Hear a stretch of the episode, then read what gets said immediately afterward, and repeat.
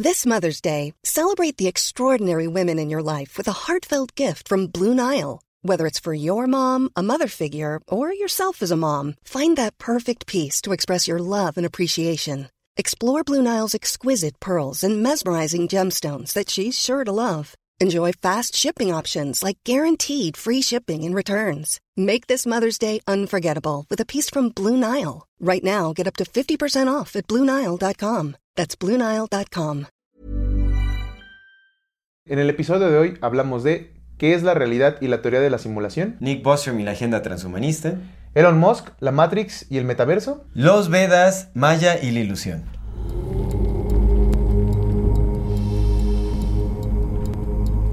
Bienvenidas todas las personas que nos ven y nos escuchan. Esto es Amor Fati. En la infinita brevedad del ser. Yo soy Aldo Acre. Yo soy César Jordán. El tema de hoy es la teoría de la simulación. ¿Vivimos en la Matrix?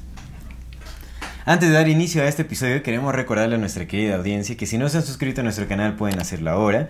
No se olviden de darle clic a la campanita para que les llegue notificación cada que saquemos un nuevo video. Si les gusta lo que hacemos, por favor, ayúdenos compartiendo nuestro contenido. Eso nos ayudará a seguir creciendo y a llegar aún más lejos. Toda retroalimentación es más que bienvenida. Nos encantan sus sugerencias, comentarios, historias, etcétera, etcétera. No se olviden de seguirnos en nuestras redes sociales como AmorFatiMX y si tienen oportunidad de dejarnos un donativo, un aporte económico, lo agradecemos de todo, todo corazón. Corazón. Eso nos ay- ayuda a seguir sosteniendo y desarrollando este proyecto. Para las personas que no tienen oportunidad de hacer donativos en PayPal, también está la opción en YouTube de dejar un, eh, un donativo en forma de Super Thanks. Sí, está aquí abajo. Y en serio le agradecemos muchísimo. Realmente nos, nos ayuda a seguir avanzando en este camino.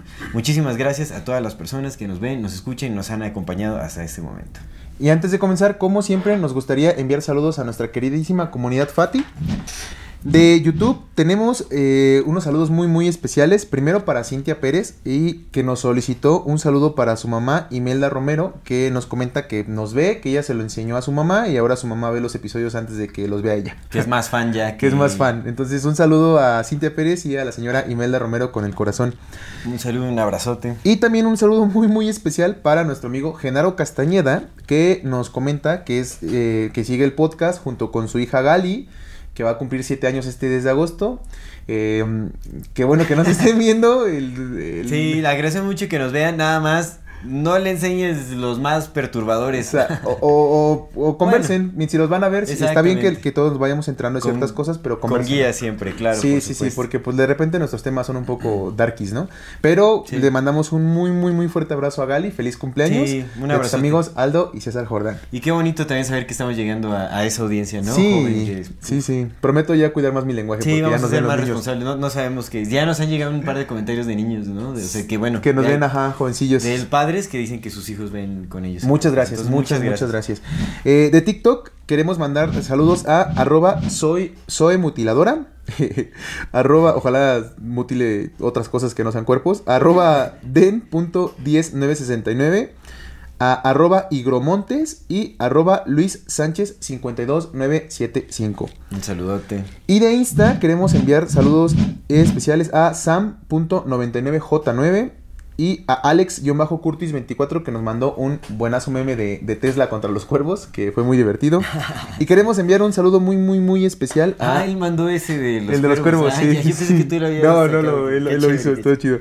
Y un saludo muy especial a nuestro amigo Fernando Velázquez, hermano de Ro, que nos está aquí acompañando. Un saludo, Saludos un a los abrazo. dos. Gracias por, eh, por vernos, escucharnos. Sí. sí, sí, sí. Y esos son los saludos de esta semana y donaciones. También queremos mandar un saludo muy especial a aquellas personas que nos han hecho donaciones, que nos eh, eh, ayudan económicamente a seguir desarrollando este proyecto. Muchísimas gracias, les mandamos Gracias, gracias. un fuerte gracias. abrazo de todo corazón. Estas personas son eh, Travis Hart, que también dice Muchas que gracias. nos acaba de descubrir hace poquito. Muchísimas gracias por tu nativo. Gracias, Eh, a Erendira Ríos, muchísimas gracias. Muchas gracias, Erendira. A José Ablesa Serino Hernández, también un abrazote, muchísimas gracias, Muchas gracias, José. por tu aportación. Y por último a Isma Hernández.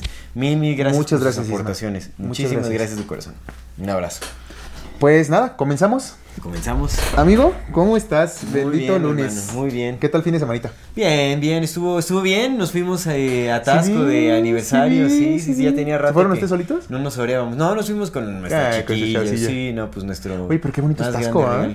Es súper bonito. La verdad es que es bien bonito. Sí, sí vi la, la vista y dije, güey, qué No, está pasado de lanza, o sea, es muy bello, ¿eh? Que la verdad es que fue selección de, de Sally. Yo había, había tenido oportunidad de, de conocer Tasco en Tú una querías ir al campo y Sally te llevó al Tasco. Bien, Bien, bien. No, no, yo, o sea, realmente más bien le dejé que ella tomara la Súper. decisión, o sea, porque pues no, este, apoyé esa decisión, porque luego vamos o a Mali o a Tepoztlán y así, pero ya nos conocemos esos lugares bastante, entonces como que ya no es tan, tan así. Yo recordaba haber ido a Tasco ya hace unos buenos años y estaba bonito, pero pues, como que ni me acordaba tanto, o sea, no tuve oportunidad de, de conocerlo bien, fui con los tíos, con la familia y así, pero muy breve. Eh, iban específicamente a comprar plata Mm, comimos ahí en un restaurancillo y ya nos, nos regresamos, ¿no?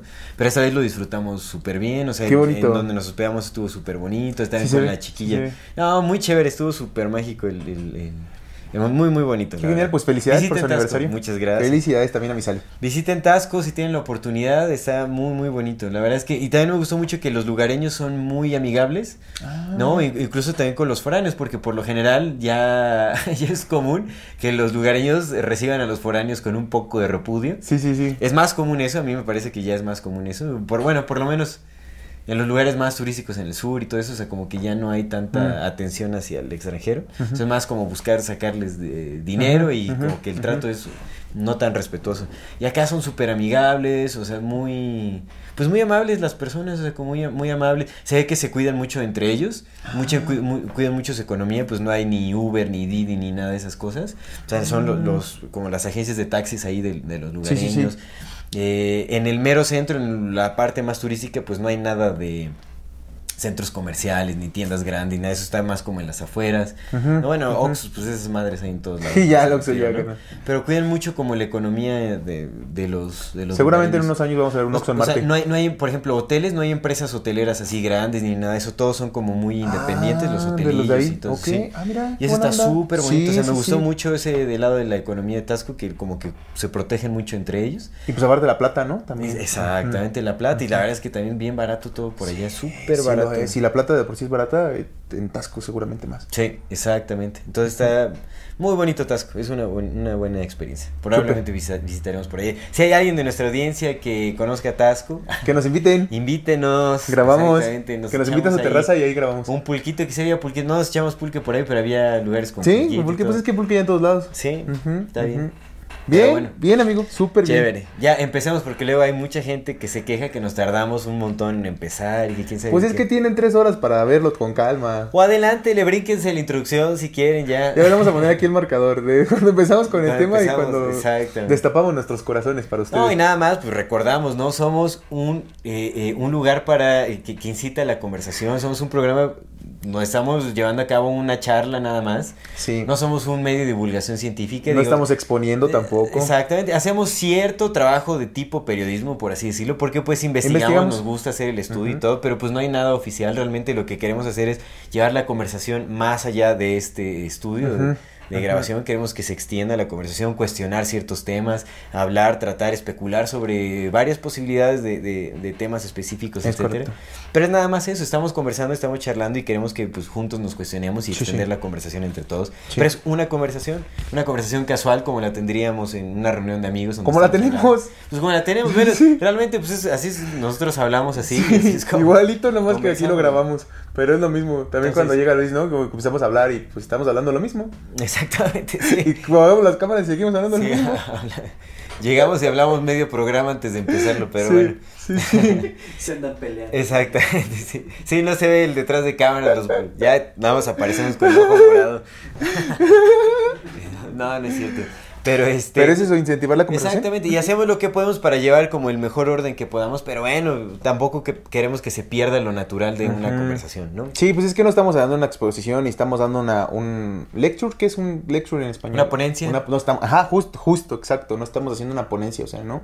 Pues te dirá, o sea, no estamos poniendo nuestro PowerPoint, Si ¿no? quieren que demos una ponencia, invítenos, invítenos, patrocínenos Sí. una ponencia y vamos a donde estén, a su escuela, a su universidad, a Sí, donde quieran, a, sí. A su este a su logia masónica, vamos a, a donde quiera vamos a, a dar ponencias. Pero pues sí, o sea, si quiere, y ahí sí, obviamente, pues no vamos a estar, este... Sí, no vamos a divagar, vamos, a dar una ponencia. Exactamente, Justo, es, muy distinta la dinámica. Sí. Pero pues también estamos abiertos a esa Y una vez más, las fuentes aquí las pueden ver en la, en la descripción del video y ponemos todas las fuentes. Aldo, sobre todo, es el que pone más las fuentes y pues ahí las pueden investigar, ¿no? Y llegar a ellas. y- Exacto. Ahí, ahí sí ya hacer como esta oficialidad, ¿no? De las cosas que a veces nos preguntan. Ahí bien, Ujú. ahí por eso ponemos las fuentes. ¿De dónde sacamos nuestras ideas y todo ese asunto? Pues ahí lo pueden ver. Exacto, pues demos inicio Ahora sí. entonces a este tema que es la teoría de simulación. Vivimos en la Matrix, The Matrix. in the Matrix. Va, pues a ver, ¿qué es la realidad? ¿Qué es, ¿Qué es real y qué no es? Exactamente, tendríamos que, que empezar como cuestionando qué es real y qué no lo es. Pues mira, realmente a mí me cuesta mucho trabajo darle una definición. Eso es una, eso es una realidad, porque realmente me cuesta mucho trabajo dar una definición a- De lo que es real, de lo que es real. O sea, pues, claro. Al final podríamos decir que, que todo se basa en la subjetividad, de- en la experiencia subjetiva de, de- de cada individuo. Sí, Todos vivimos una realidad distinta. sí. Pero también podemos decir que sí hay una realidad compartida. Sí. Hay una realidad compartida que eh, se basa mucho en, en acuerdos aceptados colectivamente. Eso, eso O es, eso importante, exacto. Pero son aceptados. O sea, Sí, son sí, impuestos, sí, o sea, porque sí, la, la verdad, ¿no? O sea, Cierto. el mejor ejemplo, el capitalismo, por ejemplo. ¿no? Ah. Es, es, una, es un sistema impuesto, pero colectivamente aceptado porque somos Y no lo partícipes de compramos, ello. claro. Exactamente. No lo cuestionamos. Entonces son como, o sea, hay, hay realidades compar- compartidas que pues son eh, como acuerdos aceptados colectivos, Sí, amigo. ¿no? Muchas veces inconscientemente, pero bueno, los aceptamos, ¿no? Entonces, eh, pero hablar de una, una eh, de, de cómo podemos saber qué es real y qué no lo es, pues eso es, es muy difícil, porque realmente la interpretación subjetiva cambia bastante. O sea, porque también, o sea, si estamos hablando de que se puede... se puede vivir en distintas dimensiones o acceder a distintas di- dimensiones en donde la realidad Ajá.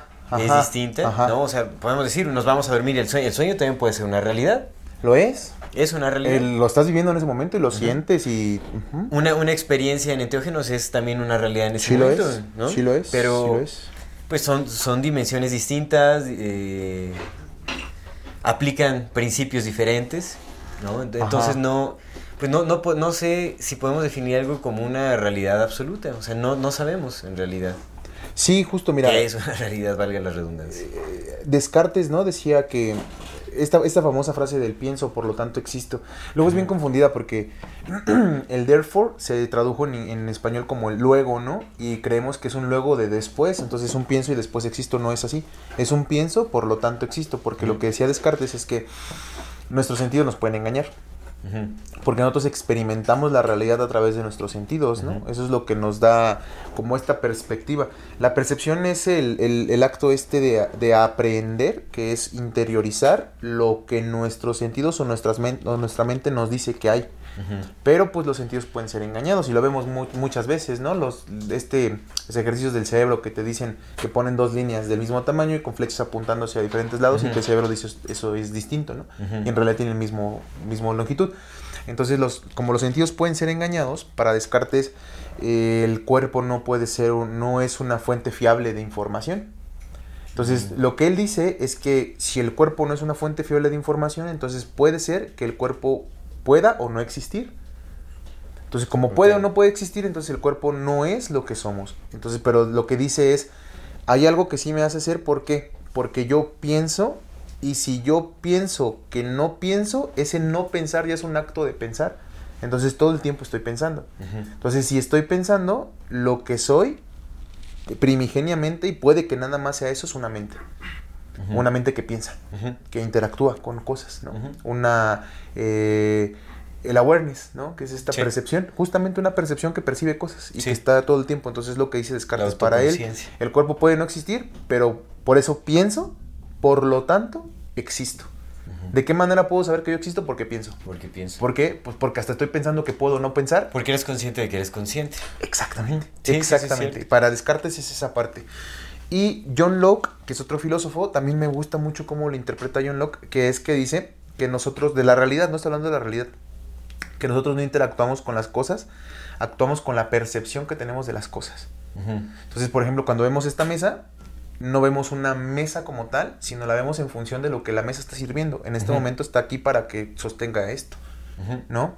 Está aquí para que la veamos con sus colores y sus formas, pero pues si yo la veo, si la luz cambia, la veo distinto. Entonces, en realidad nunca interactuamos con la realidad como tal, sino in- interactuamos con la percepción que tenemos de esa realidad. Sí, pero digamos que podremos, o sea, sí hay una objetividad. Sí hay. Hay una objetividad porque, por ejemplo, ¿no? Es- hace, hace rato hablaba con Robel que Sí. afuera de eso, Sí, sí. justamente. Digamos, está, está la mesa, Sí, ¿no? Ambos estamos percibiendo que hay una mesa. Una mesa. Una mesa. Una mesa, sí. Ajá, es una mesa. Sí. ¿Para qué? O sea, la funcionalidad es en lo que Ajá. podríamos diferir. O sea, Ajá, ¿para qué es? o, ajá. o cómo se ve, o yo qué sé. Pero pues está, está esto, Ajá. ¿no? Que podríamos decir que es una mesa. Digo, la podríamos llamar de una forma distinta. Ajá. Pero realmente está su forma. Ahora, si yo llego y la agarro a martillazos y la destrozo, Ajá. estamos de acuerdo que ya es, es un artículo que está destrozado. O sea, que, que yo a martillazos y destrocé. Eso es objetivo. ¿Objetivo? Ajá. Porque ese es, es un hecho. La mesa ya está rota. Ajá. Pero mira, lo que, lo que se dice es Ajá. que la mente no interactuó de inmediato con las cosas, sino interactuó a través de las ideas que ya tiene de las cosas. Entonces, el que tú veas, que tú digas de la, de la mesa destruida, tú podrías decir que eso ya no es la mesa, yo podría decir que es una mesa destruida. Entonces ya tampoco hay objetividad ahí. O sea, sí hay algo, es lo que decía Platón. Si hay algo objetivo. Y ahí es lo que O entra porque Platón. estamos viendo algo que está... Ajá, y es donde entra Platón con su mundo de las ideas. Platón dice que el verdadero realidad son las ideas, las esencias de las cosas, pero Ajá. cuando se tangibilizan, eso ya no es real. Sí. Esa ya es la sombra. Coincido, sí, co- coincido perfectamente Ajá, con eso, que es, es, es lo El de los arquetipo. arquetipos. Justo. Un- y eso nos va a llevar muchísimo a esta cuestión de la simulación, porque una vez que entra ya el símbolo, que es la interpretación del arquetipo, entonces ya, ya pervierte Sí, ya no la, es real. la realidad. Sí, sí, sí. Exactamente. Entonces lo mismo pasa con la mesa. O sea, sí hay una objetividad que es la esencia de la mesa, pero lo que nosotros ya interactuamos con eso ya viene partido desde las ideas que tenemos preconcebidas de esa mesa. Exactamente. Entonces es como justo eso, ¿qué es la realidad? No, y por supuesto, o sea, aquello que llamamos real, que es como lo tangible, lo material, lo que, lo que tocamos, lo que percibimos con nuestros cinco sentidos, ¿no? O con nuestros seis sentidos. O más. Ah, bueno, Sí, tenemos, tenemos, mira, de entrada tenemos la propiocepción, que es la capacidad de saber que estamos parados en algún Mm. momento y que tenemos una cierta distancia. Ese es otro Mm. sentido, Ok. la propiocepción. Bueno, eso es cierto también. Pero bueno, con los sentidos, percibimos con, sí, sí, con los sentidos esta realidad, ¿no? Que es tangible, etcétera. Pues ya también tenemos, ¿no? La, la mecánica cuántica, la física cuántica, que Sí. nos lleva al mundo subatómico, Sí, donde vemos que, pues, nada es tan... nada es lo que es. Nada es tan tangible como parece ser. sí, sí, exactamente. Entonces, si nos vamos más allá todavía, pues llegamos al, al vacío, al Ajá. vacío de donde todo nace. Entonces, si hablamos de una realidad objetiva, es, es ese vacío, que es eh, que no es interpretable y es de donde surgen las formas, que son interpretables. O sea, es como la madre de las formas, como los arquetipos o eh, pensamientos madres, podríamos llamarlo así. ¿No? Es, es eh, eh, como el, el background, el fondo de todas las cosas, que Ajá. es Dios, Ajá, sería la única realidad objetiva. ajá. Todo lo demás es eh, mutable, está cambiando de momento a momento. Somos su subjetividad. Somos sus pensamientos. Entonces, en apariencia hay objetividad en esto, en esto que conocemos como realidad. Por En eso apariencia. le llamamos en, en apariencia. En apariencia. Es únicamente en apariencia. Entonces podemos decir que hay. Pues es que tampoco sé si a eso que podría. a esa mm, como conciencia de la conciencia o esa base de la conciencia, eh, en donde nace la conciencia de todas las cosas, que es Dios. Podríamos ponerle ese nombre de Dios. Que ya al ponerle nombre a algo, pues también ya lo estás pervirtiendo. De Sí, todas formas, completamente. ¿no? Ya dejas de ver el símbolo. Sí, porque ya, ya, ya, es una, ya es una idea. Sí, sí, sí. Entonces, eh, no sé si eso lo podríamos llamar una realidad, que al final, o sea, eh, ¿qué, es, qué, qué podría ser eh, más real que algo que es inmutable? Creo que a lo único que podríamos llamar completamente real, O lo único que es real. lo único que es real es aquello que es inmutable, es lo único objetivo Sí. de todas las cosas. Sí, sí, completamente. Pero, pues también, o sea, tenemos que, para la funcionalidad de nuestra existencia Sí. en este plano material, un plano humano, Sí. bueno, Sí, sí. No, no, el plano material, porque no es solo humano, eso es muy Plano este, material. an- antropocentrista. Plano material, Sí. donde se desenvuelve la existencia humana, Sí. pues tenemos que, eh, le llamamos realidad a, eh, a esos acuerdos colectivos bajo los cuales funcionan nuestras sociedades. Que pues no son reales, pero o sea, le llamamos realidad, entre comillas. A la cultura. A, lo, a lo que es, eh, a lo que está establecido, exactamente. La cultura, lo, lo decía. René Maquena siempre, ¿no? Entonces lo que decía, la cultura es... Entonces podríamos decir que está la realidad real, que es aquello objetivo, inmutable de todas las cosas, y está la realidad perceptual, Ajá. Ajá. que eso ya es distinto. Ajá. Y es, y es que Y es en la curioso. realidad Sí. perceptual está el sujeto y está el objeto. Aquello Ajá. que se percibe indiferentemente de, de la interpretación. ¿No? O sea, un vaso roto es un objeto que está desfragmentado y cada quien le da la interpretación Ajá. que quiere. Pero hay algo ahí que, es- que, se, que es un... un- Es que otra vez, es que, es, que, es, que es la bronca porque volvemos a, la- la- a lo de qué es humano y qué no es humano, ¿no? O sea, es como, porque por ejemplo, tú puedes decir, ah, ok, ahí hay un vaso roto y está roto, pero si eres ciego, no lo ves. O sea, ¿cómo defines tú el vaso roto desde tu visión?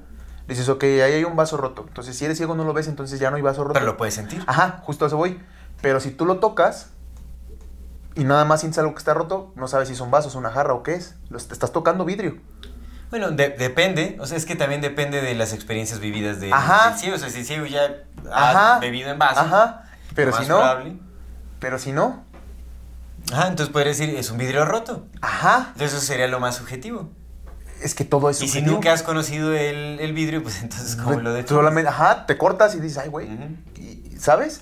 Siempre Bueno, vamos. un material punzo cortante porque te cortas. Justo, pero entonces. Pero sí, es lo mismo sí de la hay- interpretación del ser humano, amigo. Ajá, ya, ya, ya. ¿Qué es la realidad? Es. Mm. Es algo que es. ¿Qué es? ¿Quién sabe? Pero es. Entonces es esa parte de la... Por eso, por eso mismo que sea Descartes, o sea, yo no puedo confiar en mis sentidos porque puede que me estén engañando, Mm. ¿no? Solamente puedo saber que soy una mente y esa mente le da una realidad a mi interpretación de las cosas. Entonces, pero sí, sí, completamente estoy de acuerdo contigo. Creo que la única cosa que es real aquí es lo inmutable. Lo inmutable aquí Nada más. es inmutable. Todo lo demás. supuesto. Que yo sí siento que hay cierta, eh, no lo podría llamar como una objetividad absoluta para nada, pero sí hay, sí hay algo objetivo en esta, No objetividad. en esta eh, supuesta realidad que vivimos día a día. ¿no? Que es justamente, ¿por qué, por qué se, se establecen ciertos acuerdos colectivos? No, o sea, es como, sí, o sea, por ejemplo, si, si, si te golpeo, sientes dolor. ¿Quién sabe? Porque es ah, que- bueno, a menos que tengas... Ajá, es que mira, lo hemos platicado muchas veces, ¿no? No sé si lo he mencionado en el podcast, pero la cosa aquí es que el dolor y el placer no existen. Porque los mismos, los mismos, eh, eh, el mismo sistema, los mismos receptores biológicos que se activan en tu cuerpo cuando el placer, exactamente los mismos, se activan cuando el dolor. Por eso que Ujú. tenemos masoquismo. Porque el límite entre el placer y el dolor no existe, está en tu mente. Tú decides qué es para ti placer y qué es para ti dolor. Lo Sí. vemos en el acto sexual se supervé, o sea, en el acto sexual no hay límites más que los que tú pongas. Y los que tú, o sea, los que ustedes en, en pareja, los que las parejas, eh, o, o tríos, o, o orgías, ¿no? Pero lo que los seres humanos que están interactuando en eso, acuerden. Sí. Ese es el único límite que existe porque es su realidad. Porque en realidad, en realidad, ¿no? No hay una, una, una verdadera eh, eh, límite entre lo que es placer y lo que es dolor. Entonces, Mm, incluso ese golpe puede ser percibido sí como un golpe, con lo que dices, ¿no? Trato también de entender eso. Hay, hay cierta Ajá. objetividad en las cosas. Sí entiendo Ajá. que, la, que, que, pues al final, o sea, todo deriva en la interpretación personal de todas las cosas, por Sí, sí. supuesto. Pero sí siento que sí hay ciertos principios que actúan en, la generalidad de las cosas. Como por ejemplo, un cuerpo humano no puede volar, por así decirlo. Podríamos llegar a decir que hay ciertos casos de levitación, lo que quieras, lo que quieras. man, pero la verdad es que no es lo más común. Mm, Ajá. No es lo más No es lo más común, o sea, hay ciertos principios que actúan, ¿no? O sea, ciertos, ciertos principios La como la gravedad, ¿no? gravedad, Claro.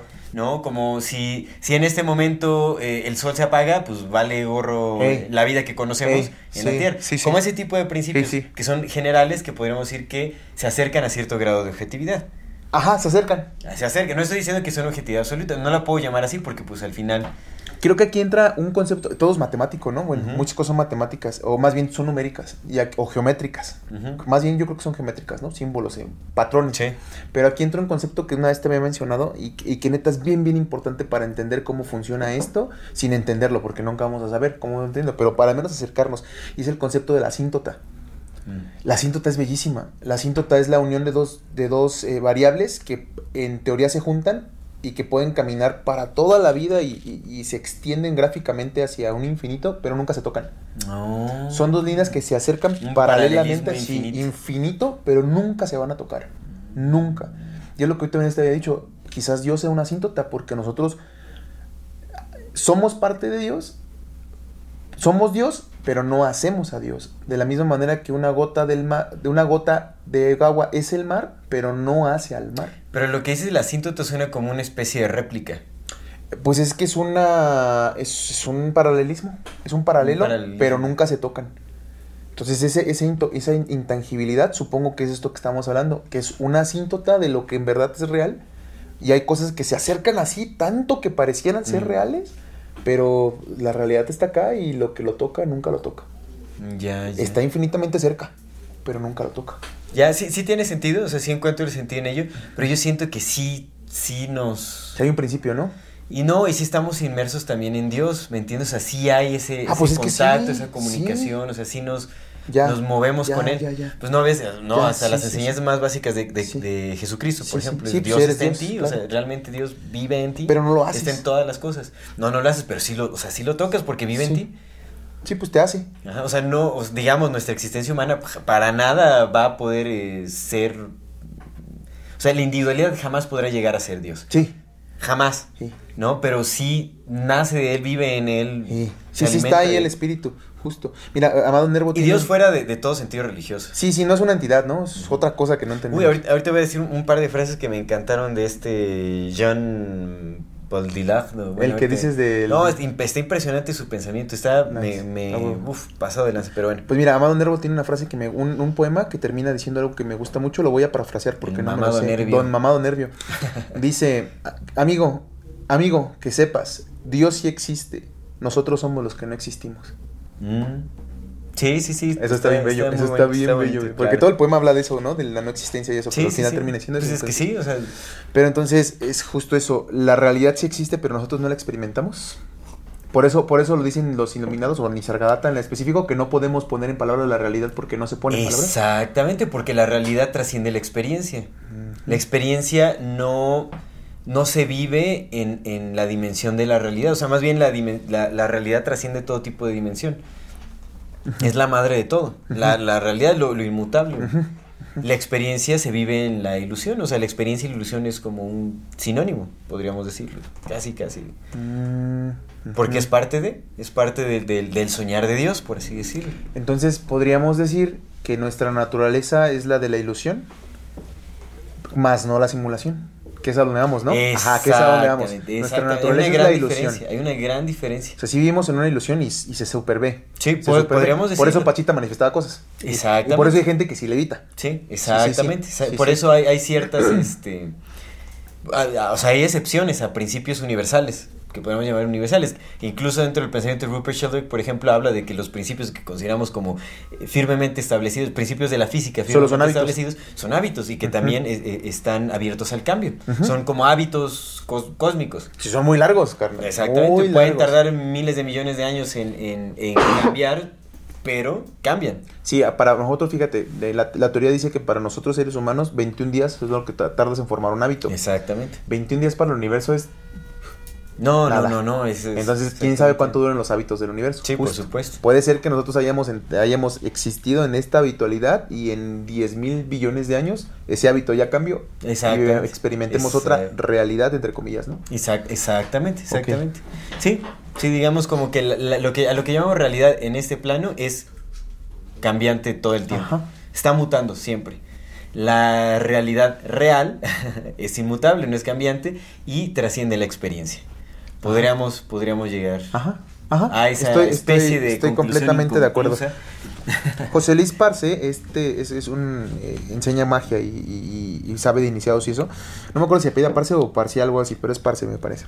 Eh, justamente tiene esta teoría de que la realidad es un mito y a mí me gusta bastante porque pues ahora ya lo, ya la ocupo para dar mis talleres ah, de, de escribir.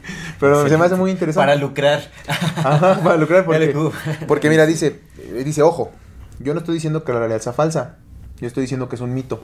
¿Qué es un mito? Algo que te cuentas. Ujú. que quiero, que quiero cambiar la realidad, me cuento ¿Te otra cosa. o te me cuentan? cambio el mito. Ajá, o te cuento, pero me cambio el mito. ¿no?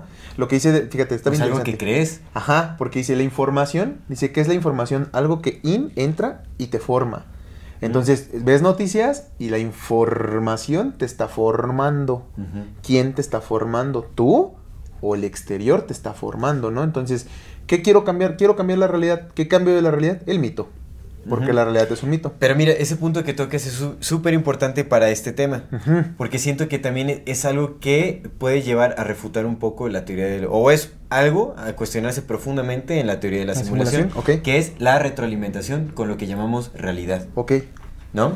Porque, pues, hay, hay, hay muchos testimonios, hay incluso científicos que están eh, experimentando con esta idea de que eh, la influencia en la realidad es tanto externa, o sea, es de afuera hacia adentro, tanto como, eh, bueno, es tanto de afuera hacia adentro como de adentro hacia afuera. Ujú. O sea, nosotros tenemos el potencial también de moldear aquello que se eh, experimenta en el exterior, En la colectividad que también. es el poder de la manifestación. Completamente. Y ahorita vamos a hablar por qué eso es Sí. una cuestión ahí que fragmenta un poco esta, esta teoría. Que mira, antes de avanzar, a mí me gustaría empecinadamente así, eh, bastante, yo creo que hasta póngale pausa a este video, que vean por favor el episodio que tenemos del, del universo mental y el poder de la Ah, manifestación. sí, por supuesto. Porque de verdad yo siento que en ese episodio, no sé, lo platicamos, ¿no, güey? ¿Te diste cuenta de todo lo que dijimos? Que ni siquiera nos habíamos dado cuenta tú y yo de lo que dijimos hasta Sí. que lo volvimos a ver. Sí, sí, sí, cierto. Yo siento que ese episodio trae un montón de información y, y- y de verdad véanlo. A, a mí, y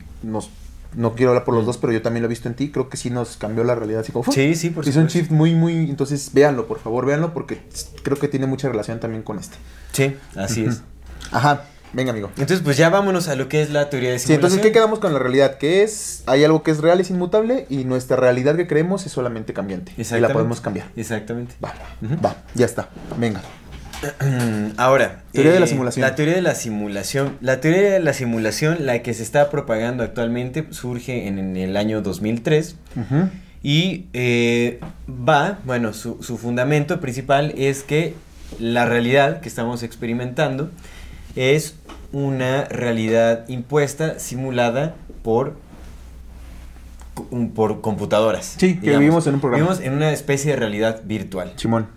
Somos Sí. un programa computacional Sí. muy complejo, ¿no? Que han desarrollado, eh, bueno, según eh, Nick Bostrom, que es el... El que la postula. exactamente, el, el- el postulador de esta teoría, Sí. pues eh, son simulaciones, digo, más bien son, somos una simulación De nosotros mismos. de nosotros mismos, pero... Sí, digamos que hay otros, otros nosotros más avanzados que... De nuestros hijos, por decirlo de alguna manera. Exactamente, sí. No, o sea, como humanos más avanzados están creando una simulación de, eh, menos avanzada, que eso también me lleva a cuestionar muchas cosas, que también es, es, es uno de los cuestionamientos dentro de la, eh, de la teoría, eh, que, que...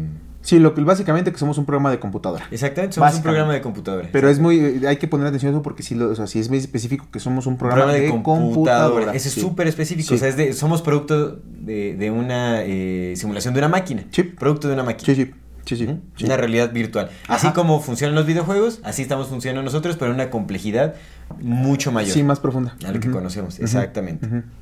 De eso va la teoría. Así de simple es eso, Ajá. ¿no? Ahora, eh, en la teoría hay. eh, pues hay tres argumentos principales. Chimón. ¿No? que. eh, pues. Sí, hay, hay como tres argumentos que, que se debaten en esta teoría. Y el primero es. Primero, la cuestión de si. primero, cuestionarse de si, si la. La civilización humana, o, o si es que pudo haber una civilización humana, porque bueno, obviamente hay que tomar en cuenta de que si somos una realidad simulada, Ajá. entonces tiene que haber una realidad real de aquellos que nos están simulando. Sí. ¿no? Entonces habría que cuestionarse si es posible que esto suceda. Entonces habría que cuestionarse si es posible que una civilización humana pueda desarrollar ese tipo de tecnología eh, antes de extinguirse. Ajá, ese es el primer postulado, ¿no? De, de la teoría de la simulación dice, pueden, pueden existir estas tres posibilidades y alguna de esas es cierta. La primera es esa, que ninguna civilización eh, humana o no humana, ninguna civilización eh, pueda llegar al, al punto de simular una realidad porque se extinguen antes. Ese es el primer postulado, ¿no? Es Ninguna civilización postulado. llega a ese punto, se extinguen antes. Se extinguen antes. ajá. Sí. El segundo tiene que ver con el interés. Digamos que sí llega una civilización a avanzar tecnológicamente hasta ese punto, pero ¿por qué les interesaría crear una realidad simulada? O sea, Sí. si llegan a ese punto de evolución, ¿por qué tendrían que inter- in- interesarse en la simulación? Sí, ¿Por qué no cosas. utilizar su intelecto y su potencial creativo en otras cosas? Sí. Que eso a mí me hace muchísimo sentido también, ¿no?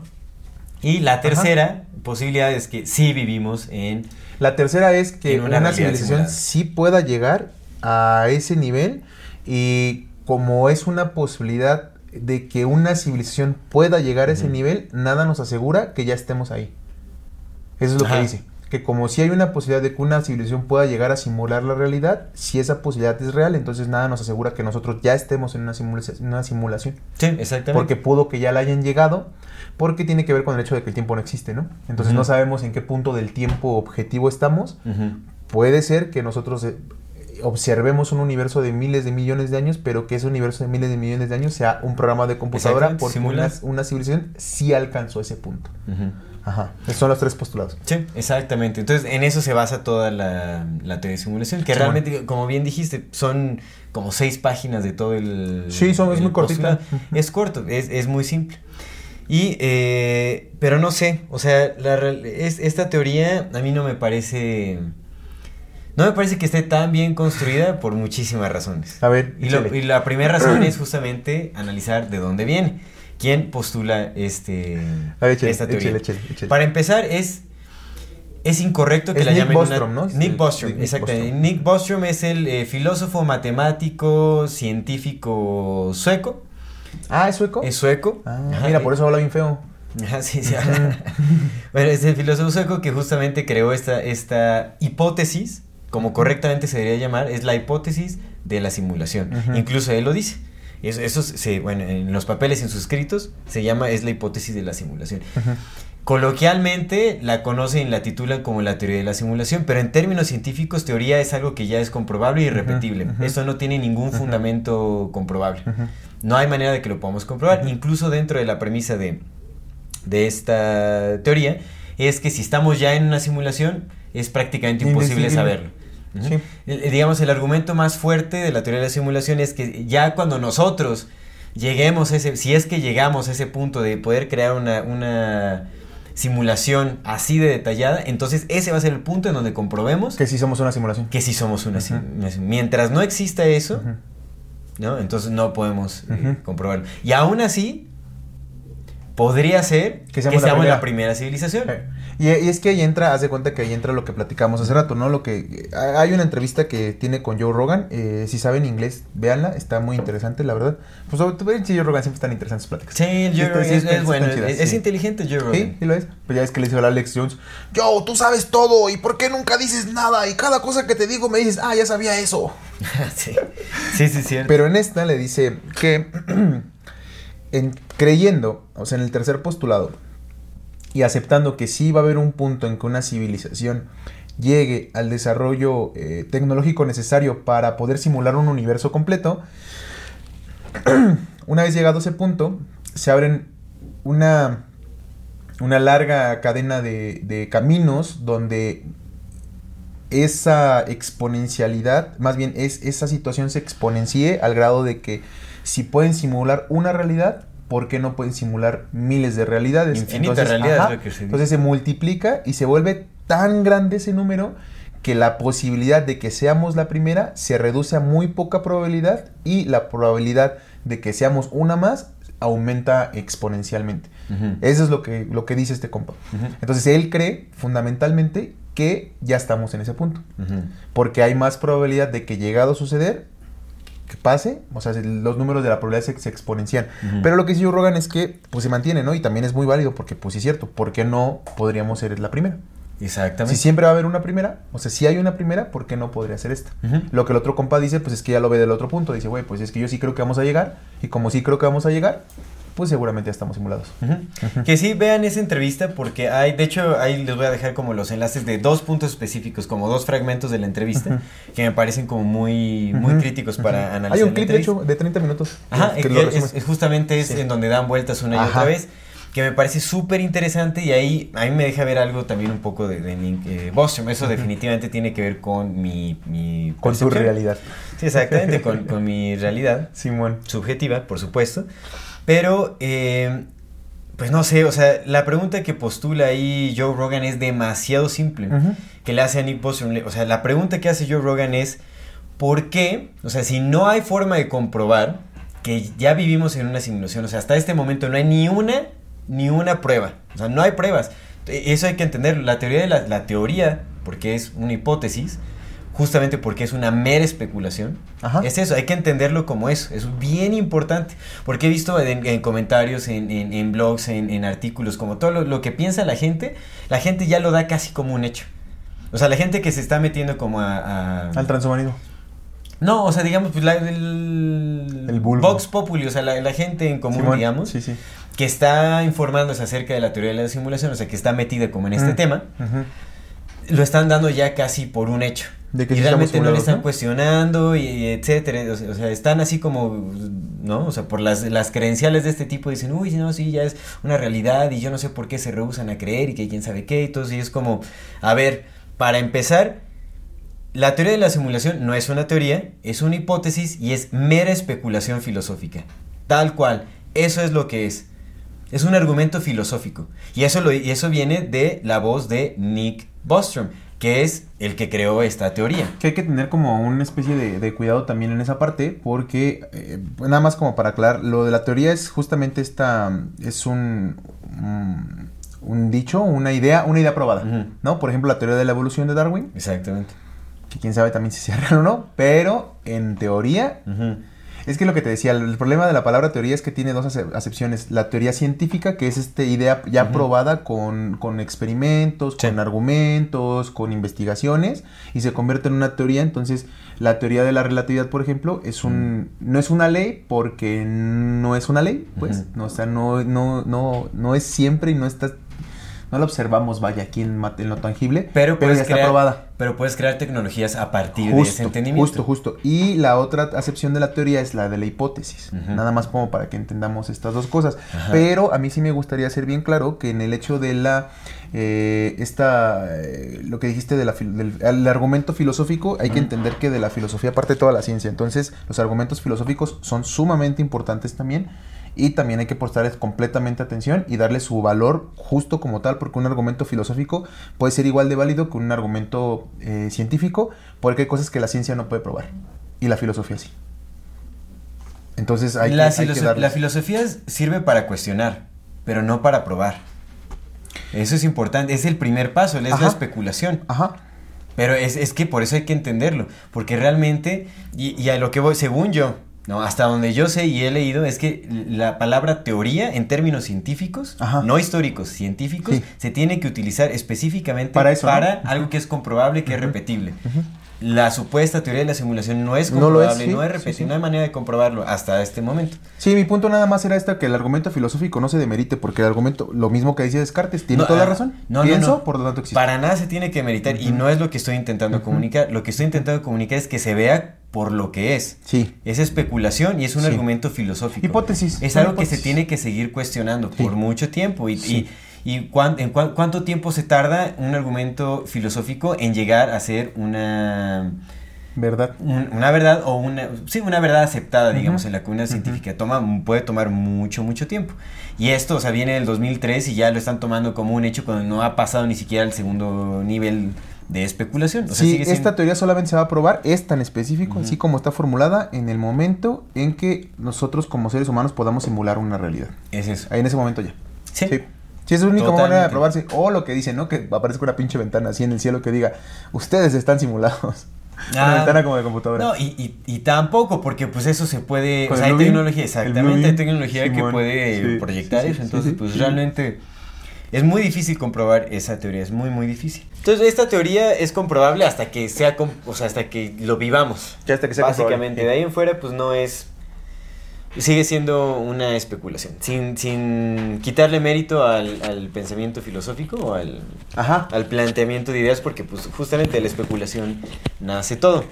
Acá yo lo único que quiero decir es que hay que tener cuidado con eh, darle mayor afirmación de la que realmente tiene, o sea, o darle más validez de la, de la que tiene. la que Sigue tiene? En, en, la, en una primera etapa de especulación, no hay nada que lo compruebe, no son nada más argumentos filosóficos, el, el único que le da peso, pero es tan probable como que vivamos en una simulación como que no la vivamos. Y yo diría que tiene más peso el hecho de que no vivimos en una simulación porque tenemos ¿Por qué? Ajá, ¿por qué? porque hay, hay más pruebas, digamos. O sea, podríamos decir que sí hay, ahí sí podemos obtener pruebas. Dentro, dentro del argumento de la Ajá. teoría de la simulación se dice que no habría manera que pudiéramos saber que estamos en una simulación. Si el simulador no quisiera. Exactamente, si el simulador no quisiera. Y bueno, y por lo visto, o sea, nos ha dejado ver que quiera, porque si no ya lo sabríamos. Ajá. ¿Me entiendes? Ajá. Entonces, o sea, por eso te digo que realmente es, o sea, vas de hueco tras hueco tras hueco. Otra cosa, ¿qué parte de la, re- de la realidad es simulada? O sea, el, el- to- eh, todo el espacio, los planetas, el, el cosmos, otras formas de vida, ¿todo es una simulación? ¿O nada más los seres humanos somos una simulación? ¿A qué se refiere? Pues sí lo O sea, dice, ¿no? ¿Todo el espacio observable es una simulación? Pues es que lo que dice es que este- es- esta teoría de la simulación y también da números de capacidades de las, co- lo que las computadoras podrían hacer. O sea, sí da como dice, Sí. ah, ok, lo- una computadora necesitaríamos tal y tal y tal y en el desarrollo de tal de la computación en un futuro pues de- de- solo ocuparían una décima parte de su pot- de su potencial para poder hacerlo y tiene mucho sentido, güey, ya tenemos computación cuántica. Y Eso va a seguir desarrollando, ¿no? Quién sabe. También porque pues cuántas cosas no nos esconden, ¿no? Y cuántas cosas sí. Pero la realidad es que el hecho de que no hay ninguna diferencia entre si vivimos en una simulación o no, pues eso no es un hueco, pues es real. O sea, si el programador no quiere que sepas, ¿cómo podría saber si estás en una simulación? Pues, virtualmente no habría ninguna diferencia. O sea, eso sí, en esa parte sí, ¿no? Y lo que el otro que dices, lo que dice es que del universo observable solamente se programa o sola- se, solamente se renderiza, Sí. ¿no? Solamente se renderiza lo que estás observando. Ajá. Pero acá también hay algo muy curioso, porque al parecer la, sim- la simulación es una experiencia individualizada. ¿A, a qué- a qué se refiere con eso? Pues que digamos que toda- o sea, todas las simulaciones, o sea, la vida se vive subjetivamente. Sí. Entonces la simulación por ende tendría que ser también subjetiva. Sí. Es decir, el cerebro, el ce- perdón, el cerebro replicado en simulación Sí. es el de cada individuo. O sea, similar al- a, a lo que propone la película The Matrix, ¿no? En donde son las personas conectadas como ahí a, a tubos y todo este rollo. O sea, que están sumergidos en, en- en una realidad virtual. Lo mismo, pero en lugar de estar conectados a tubos, más bien son réplicas de nuestro cerebro en eh, algoritmos digitales. Entonces, eh, digamos que son... eh, ajá. O sea, para que sea esto una simulación tendría que haber 7 billones o más de 7 billones de simulaciones No, porque sí lo dicen, que sí dicen que eh, no necesariamente todos los, to- todos tendremos, no, no necesariamente todos son los biológicos, sino una parte, una gran parte, de hecho la mayor parte, lo que, lo que postula esta teoría es que la mayor parte son simulados. Y si nosotros somos simulados no podríamos distinguirnos entre un ente biológico y un ente simulado.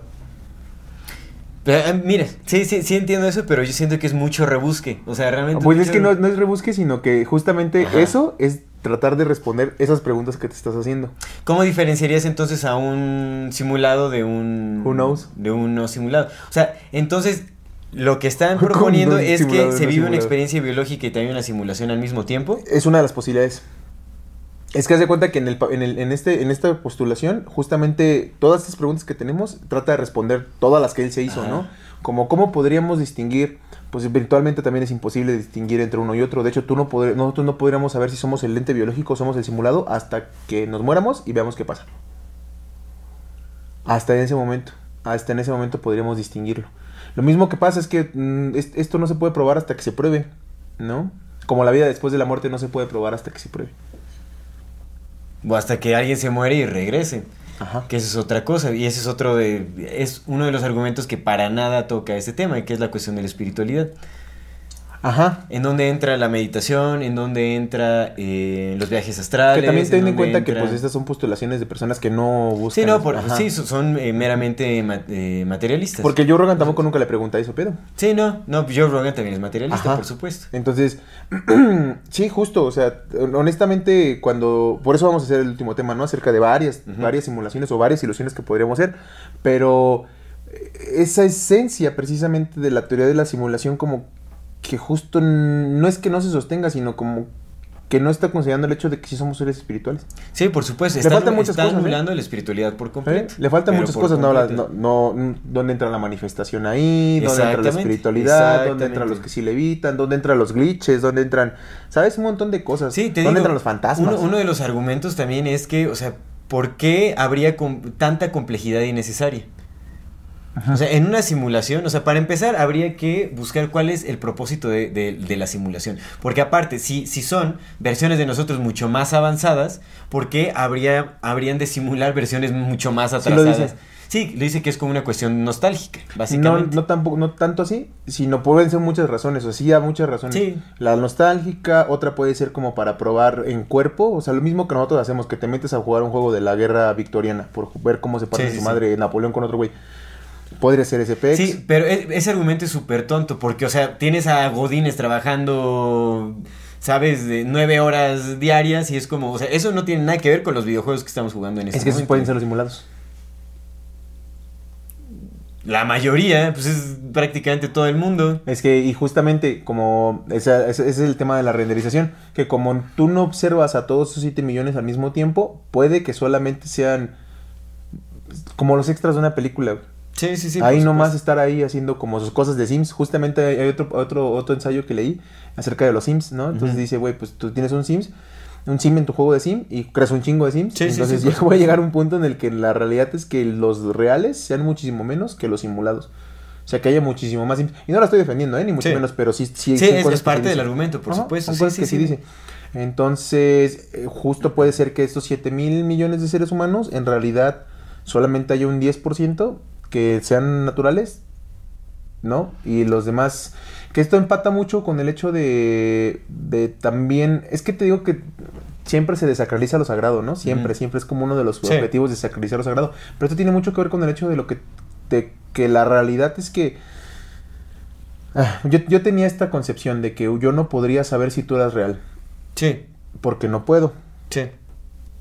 ¿Cómo puedo saber si existes o no existes? Sí. No lo habíamos platicado una Pues es que de eso se agarra también la teoría, o Ajá. sea, porque pues hay cosas que... Pero si yo sí, yo sí puedo saber que tú existes justamente cuando me entiendo como el ser espiritual que soy. Porque si yo soy tú y tú eres yo, cuando yo soy, cuando yo fui tú, pues a huevo existí. Sí. Y como todos somos uno, pues todos sí existimos todos. Exactamente, uno, uno, uno puede comprobar la realidad de otras personas, o bueno, digamos como la existencia de otras existencia, personas, porque al final es La es misma. la misma, Sí. es la misma existencia, Sí, sí. manifestándose de, de distintas formas. Entonces, la misma realidad que, que, puede, que puedo yo tener en esa experiencia humana, la, la estás teniendo tú, Sí, ¿no? sí. En, en un distinto punto de atención, digamos. Ajá. Pero es exactamente la misma conciencia. Por supuesto, y esto anula por completo ese tipo de cosas. Más o menos porque, pues si también es, es un solo programa, todos somos parte del programa. Es que es extraño, es extraño Ajá, porque, mira, es- que- es extraño porque No, yo no sé si hable de un solo programa. Ya al principio lo había entendido. que eran muchos. Ah, no, al principio había entendido como que era un programa. O sea, la primera vez que escuché de la teoría de la simulación dije, ah, pues sí, es, es un, un solo programa eh, ¿no? que administra Todos, ¿no? todas las simulaciones. Pero no sé si sea así. Pues es lo que dice que sí. Lo que dice es que en realidad puede haber múltiples simu- simulaciones. Múltiples de muchas cosas. Esta puede ser solamente una. Y, pero hay múltiples. Lo que. aquí, por ejemplo, me gustaría meter un poco de lo que dice el Elon Musk. Que se me hizo muy interesante. Te digo, yo no ni, ni afirmo ni descarto, ¿no? Yo honestamente sí no creo que seamos simulados. Como Sí. yo, Rogan, yo me mantengo firme. Sí, ves en que, no lo somos. mira, es que Joe Rogan ni siquiera estaba como cerrada la posibilidad. La pregunta fue muy simple. Es como, ¿qué le da más peso a este argumento que al argumento de que Ajá. aún no somos y posiblemente estemos en camino? Y no lo supo contestar. La verdad es que no lo supo contestar. Es que sí le contestó. No, no, lo, no contestó la pregunta para nada. Conte- contestó con, con lo. eh, ¿Qué le.? O sea.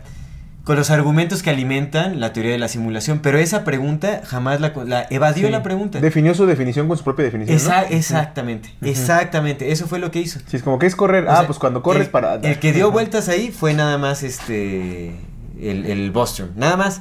Joe Rogan, o sea, porque Joe Rogan sí estaba entendiendo lo que le estaba diciendo. Es como, sí entiendo eso. Es que sí entiendo lo que me dices, pero ¿por qué eso que me estás diciendo eh, crees que tiene más peso que la posibilidad de que no seamos una. Pues yo lo único que, que te digo que ahí de esa entrevista lo que sí, lo único que nos dio fue que el- si ese güey hubiera dicho porque eso es lo que yo creo y lo que tú crees es lo que tú crees, se hubiera Sí, o sea, todo. pues, justamente. Pero no lo aceptó. Pero, pero eso es lo que eso es lo que pasa, que el Nick Bostrom lo toma como una realidad hiperfundamentada y, y es como lo más, lo más viable, lo más probable. Sí, él, él, él, él- sí cree completamente que estamos Cuando en iguales. realidad no hay prueba alguna. O sea, su No la hay. argumento puede que esté bien construido, puede que haya intentado llenar la mayoría de huecos que pues para nada, porque si excluyes la espiritualidad de las cosas, Ajá. dejas Un vacío. chingo de huecos, pero muchísimos, muchísimos. Sí.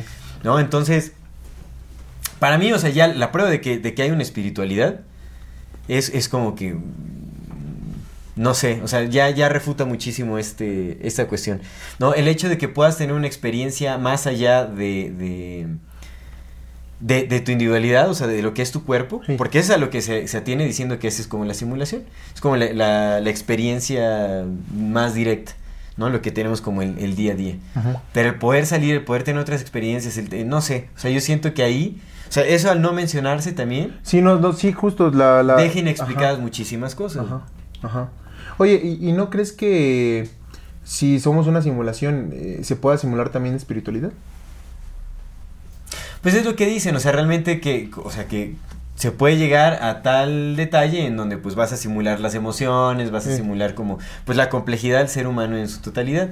La espiritualidad no sé si se pueda asimilar porque realmente no hay ¿Cómo definen la espiritualidad? Ajá, justo, justo, sí, sí, eso, eso te iba a preguntar, güey. ¿No? O sea, ¿Qué es ¿cómo se define? espiritualidad? O sea, la espiritualidad es, es esa sensación de aquello que es inmutable. Eh, Es lo que es inmutable que, que se vive de una que se vive fuera de la experiencia. Es, es algo difícil de explicar. Ujú. ujú, ujú. Entonces, no sé si eso podría.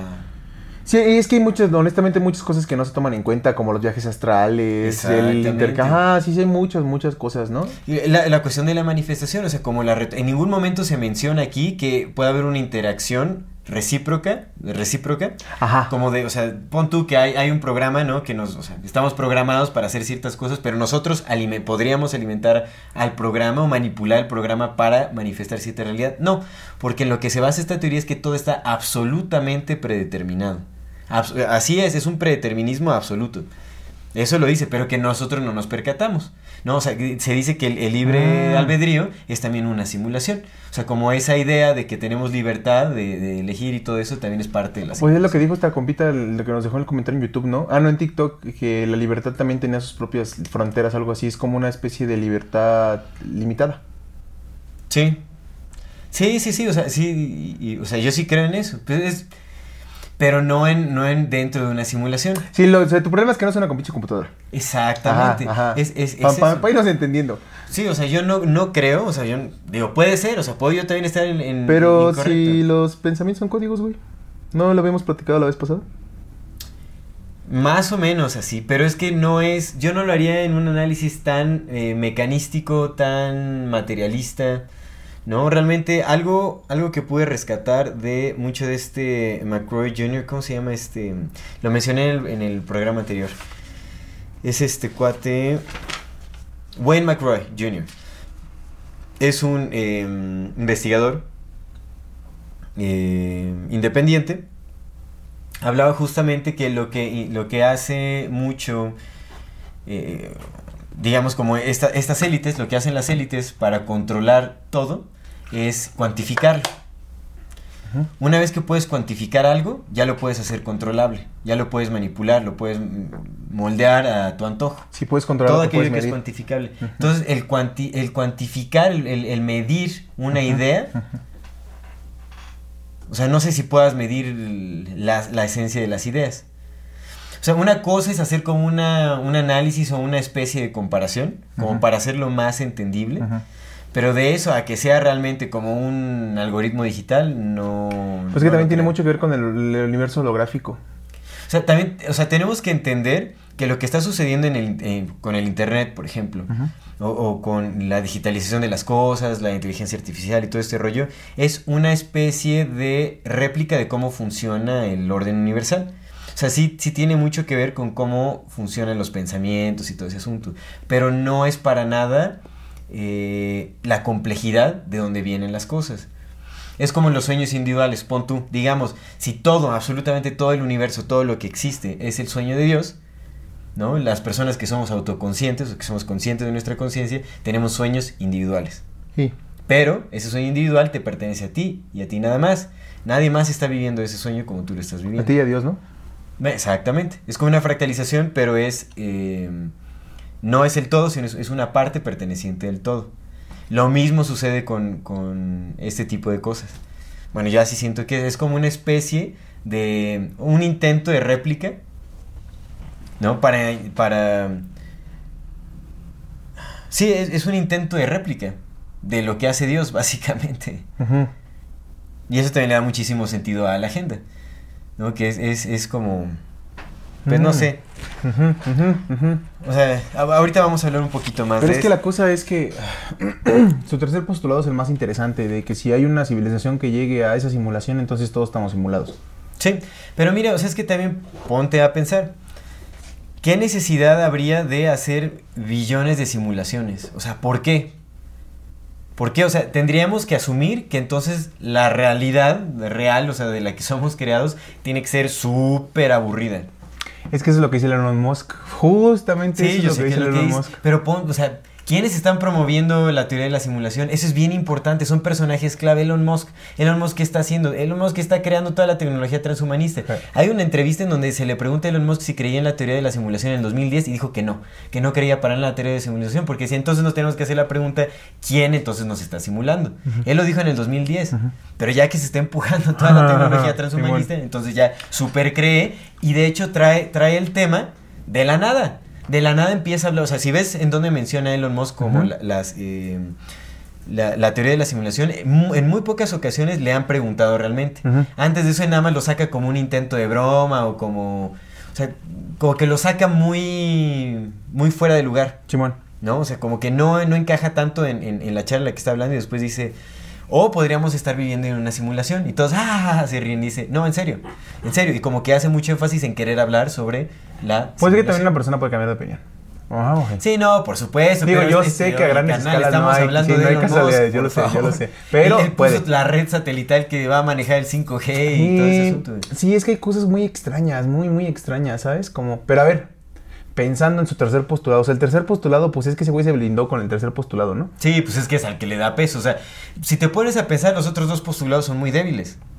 Ajá. Son, son- son- Pero son reales, ¿no? Con eso, con, con eso se basa. Pero a ver, el punto es, ¿tú, tú no crees que con lo que estamos haciendo ahorita como humanidad, o lo que están haciendo los reptilianos, que quién sabe que si son o no son, pero tú no crees que sí se pueda desarrollar es- eh, ese punto, o sea, que se llegue al punto de la singularidad de... Ajá. ¿Tú no crees que llegue a ese punto? Como estamos, a menos que nos caiga un pinche meteorito o de plano sí nos mandemos a la chingada con una guerra nuclear.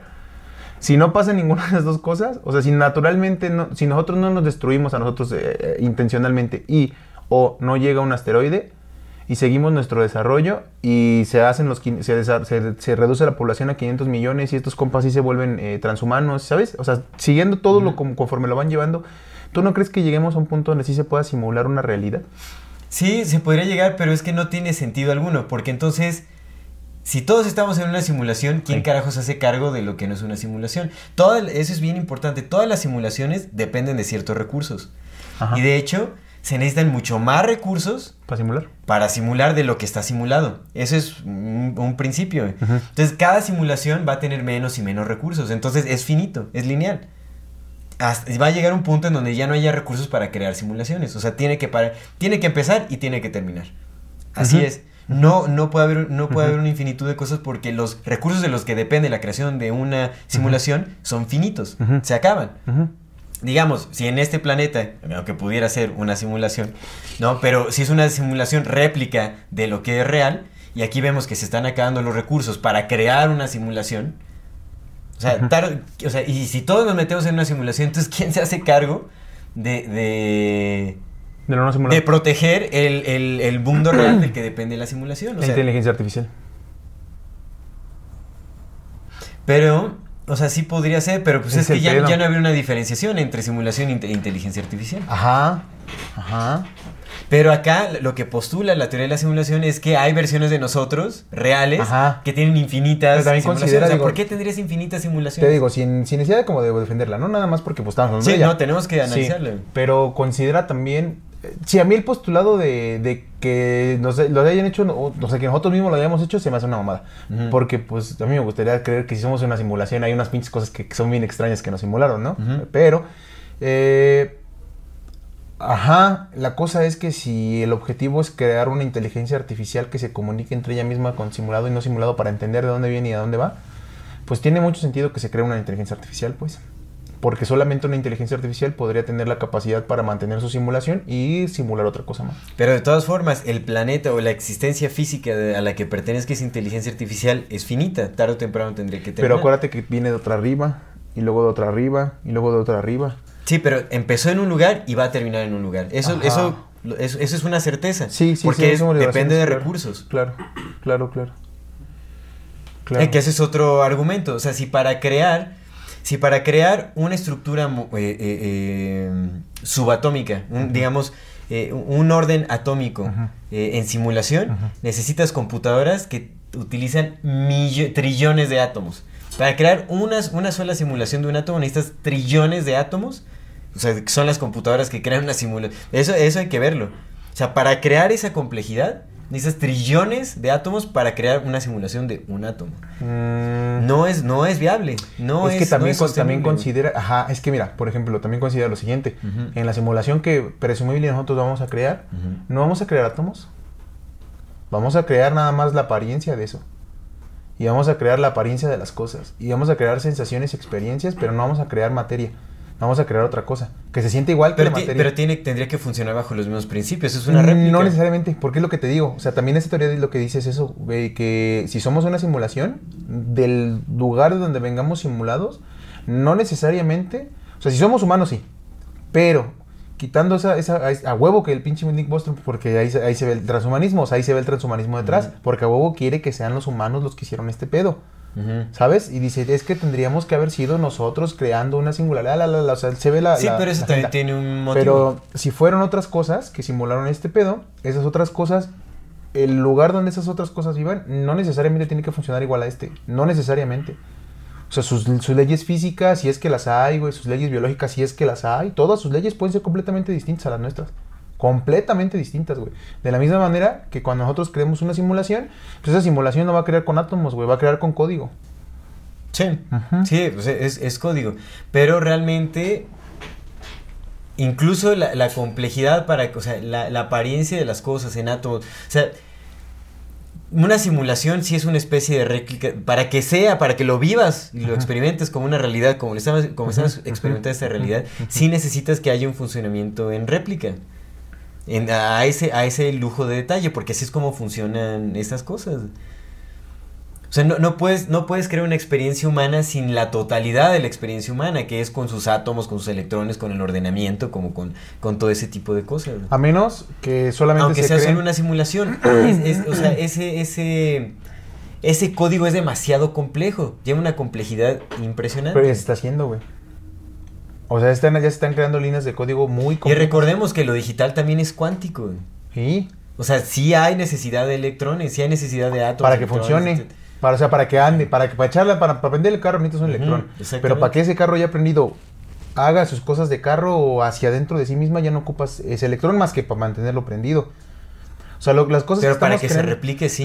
Eso, eso es pensando que si vamos a llegar a, ese, a, ese, a, esa, a esa singularidad de crear. Entonces tú tienes una inteligencia artificial, artificial infinitamente más inteligente que nosotros como humanos que va a resolver esas cosas. Las va a resolver porque las va a resolver porque pues tiene infinitas cuentas que puede hacer y va a decir, ah, ok, mira, necesitamos nada más, eh, en vez de hacer una bomba atómica, le vamos a hacer un shift al electrón para que produzca en vez de una, una explosión, una implosión y pum, genere un vórtice que me dé más energía, ¿no? Y esa energía la pueda reutilizar porque Tesla La pueda reutilizar y que se corre un vórtice infinito, entre comillas, con muy poquita cantidad de energía. Entonces ya no ocupo los trillones de energía de entrada, pues es Tesla, güey. Tesla creó, eh, si es que existe, ¿no? Porque lo que platicamos hace rato, que tal, dices que tal vez ni existe. Tal vez es una simulación. Simón, la simulación de la simulación, pero creyendo que sí existió el compita y, y- y entendiendo estos sistemas de energía libre, carnal, o de energía infinita, pues eh, la, misma, la misma inteligencia artificial pu- puede crear un sistema que con un muy poco input te crea un enorme output, güey. Con muy poquito input, entonces ya no necesita un universo de recursos infinitos porque se acaba bien poquito por cada vez que está jalando. Porque ya creó una maquinaria suficiente como para generar Pero aún así, propia. la realidad a partir de la cual se creó la primera simulación depende de recursos finitos. Sí, es así. Entonces, Pero no sabemos qué tan, ¿sabes? O sea, no sabemos qué tan infinita sea esa, sea esa finitud. Considerando que hay capas, o sea, si aceptamos la creencia de, de- de una sola simulación, entonces aceptamos la existencia de un chingo de simulaciones, una Sí. encima de otra. Sí, o sea, exact- exactamente. La cosa es que pues no, aún no la tenemos y ni siquiera sé si existe como ese, Ese- esa posibilidad. propósito. Fue lo que te preguntaba, ¿tú crees Yo lo, que no? yo lo que creo es que esta teoría de la simulación tiene un propósito más allá que lo que postula, ¿me entiendes? O sea, esa, que esa teoría. Porque incluso en la teoría, en la teoría, en la entrevista que le hace Joe. Rogan a, a Nick Bostrom, le pregunta, bueno, y, y esta, el- el- ¿sabes? Como el aceptar esta teoría como una realidad, ¿de qué manera ha afectado tu día a día? Y entonces el, cuate que dice Nick Bostrom es como, ah, o sea, hasta hace una cara un poco así como de, ah, eh, ¿sabes? De, no saber cómo responder. Y dice, no, este, pues no, no, no me ha afectado de ninguna manera. O sea, pues yo sigo mi día a día normal y, pues mi trabajo, esto es bien importante, como lo dice, dice, mi trabajo es eh, crear, eh, ¿qué es lo que dice? Mi trabajo es pensar acerca de, eh, de gran, eh, es- acerca de eh, big picture questions, que son Sí, las, las, sí, sí, sí, sí, sí. Ajá, mi, mi, mi trabajo es pensar acerca de preguntas de El panorama gran completo, escala, sí, así el decirlo, el panorama panorama completo. Exactamente. O sea, básicamente como, no, no me preocupe eso, mi trabajo es crear básicamente este tipo de, de, de, de ideas. Y lo hice tal cual. Es que tú le tienes mala fe, mala fe al pobre Nick Bostrom. No ¿Quieres- porque es baboso papel. Pero ahorita, ahorita justamente voy a decir quién, o sea, de Sí, dónde sí, sí, sí viene, quiero, qué sí es lo quiero, que sí hace quiero, y todo sí ese asunto. Pero bueno, antes de eso y Aparte también- es sueco, güey. Está hablando en inglés. Ay, habla súper bien su inglés, súper técnico. O sea, habla Sí, mejor sí, que sí. Sí, el sí, sí. 80% de la población de Estados Unidos. Sí, sí habla muy bien, sí habla muy bien, Luis. Entonces, o sea, sí, Sí, sí, no, sí, no sí. es una limitante del idioma. Sí, no, este sí se está o sea, comunicando Bueno, oye, viene de Oxford University. Ujú. ¿No? Sí, no se le escucha como, de- así como si le costara trabajo procesarlo. Sí Grande. está entendiendo. Nomás Sí. que es pendejo para hablar. Para O- explicar, para darse a entender, o- para darse a entender. finge. Más o menos, más bien, yo- ahí se ve claramente que le dio muchas vueltas a que evadió la verdadera pregunta de Joe Rogan. Era muy simple, era decir, pues mira, yo creo que mi teoría tiene más peso porque tenemos esto que es una posible prueba. Muy sencillo era contestarlo así. O sea, por eso Joe Rogan, Joe Rogan se desesperó y le dijo, pero es que, o sea, estás evadiendo mi... pe-". No le dijo eso. Sí, pero sí, es como, sí. es que sí entiendo lo que me estás diciendo, se entiende el argumento dentro dentro de, de- la teoría, pero haz- o sea, es casi casi como salte de la teoría y por qué esta teoría tiene más peso que la idea de que no somos un, una simulación. Cuando, o sea, tenemos más prueba directa de, no, o sea, de, tendríamos más pruebas directas para pensar, para pensar o incluso para darle mayor validez al hecho de que no somos una simulación, por la forma en que vivimos, por los descubrimientos que, que se han hecho y todo ese tipo de cosas, ¿no? Sí, sí, sí. Se le dio muchas vueltas. Pero bueno, es, es algo que le dijo a, a, a Joe Rogan, justamente, que su trabajo era eh, pensar as- eh, acerca de eh, grandes ideas como de esa índole, sí, ¿no? sí. Entonces, y ponte a pensar, o sea, ¿cómo fregados alguien que crea esta teoría, que tiene una relevancia impresionante, o sea, si ya se hiciera como un... O sea, si se llegara a comprobar que sí somos una simulación, ¿tú crees que eso no tendría impacto en tu día a día? Honestamente. O sea, el hecho de saber que, que somos una simulación, que todo está, pero al mil por ciento predeterminado. O sea, que estás programado para decir cada palabra, cada respiro, cada parpadeo, todo está completamente predeterminado por un programa. Porque así fuiste diseñado y así fuiste programado. ¿Tú crees que eso no tendría impacto en tu, en tu día a día? en especial cuando llevas la batuta de esta teoría. Y que el vato diga, no, a mí no, no, o sea, yo solo vivo y que quién sabe qué es como, oye, Es que quién sabe, güey. Honestamente, quién sabe por lo que te decía. Mira, la- las religiones son una simulación. Pues es una, es una Sí, simulada. pero, pero es de otra índole. Es de otra índole. Eso es muy importante. Imagínate que te dicen que Dios no existe. Pues es que. ¿Cambiaría tu vida? Que Dios no existe, pues es que depende cómo lo... Ah, sí, porque te lo muestran, te lo muestran, te dicen, mira, aquí están las pruebas, ya, ya, bienvenido, bienvenido al grado 33, aquí Ajá. están las pruebas. Pues que, mira, la cuestión de Dios es algo más abstracto, porque realmente ya cuando le pones nombre a algo, ya, ya hay una interpretación. Simón, pero que te diga, no, esa, esa cosa que tú crees que crea todo no es cierto, nada Pero- más, nada más es materia. Pero es que creo que Dios trasciende la creencia, porque no es algo que puedas abrazar con el pensamiento. O sea, estás hablando como de una unidad, es algo que vives directamente como lo inmutable. Es lo inmutable, lo innombrable. Entonces, ¿cómo, cómo te van a probar O que, bueno, pon tú que que no existe lo que no pueden nombrar O, ni o bueno, pon tú que te digan, este, ah, pues es que, es que es lo mismo que estás diciendo para la teoría de la simulación, amigo. No, no es lo mismo, porque cuando hablas de, de esto inmutable, Sí. Estás hablando de que no tiene ni un principio y no tiene ningún Ah, final. claro, claro, es infinito, claro. es Sí, eterno. razón, Cuando estás hablando de la teoría de simulación, estás hablando de máquinas que tienen un principio y tienen un final. Sí, o sea, el pedo es la pinche máquina. Sí, por supuesto, por supuesto. Sí. La máquina y el predeterminismo absoluto.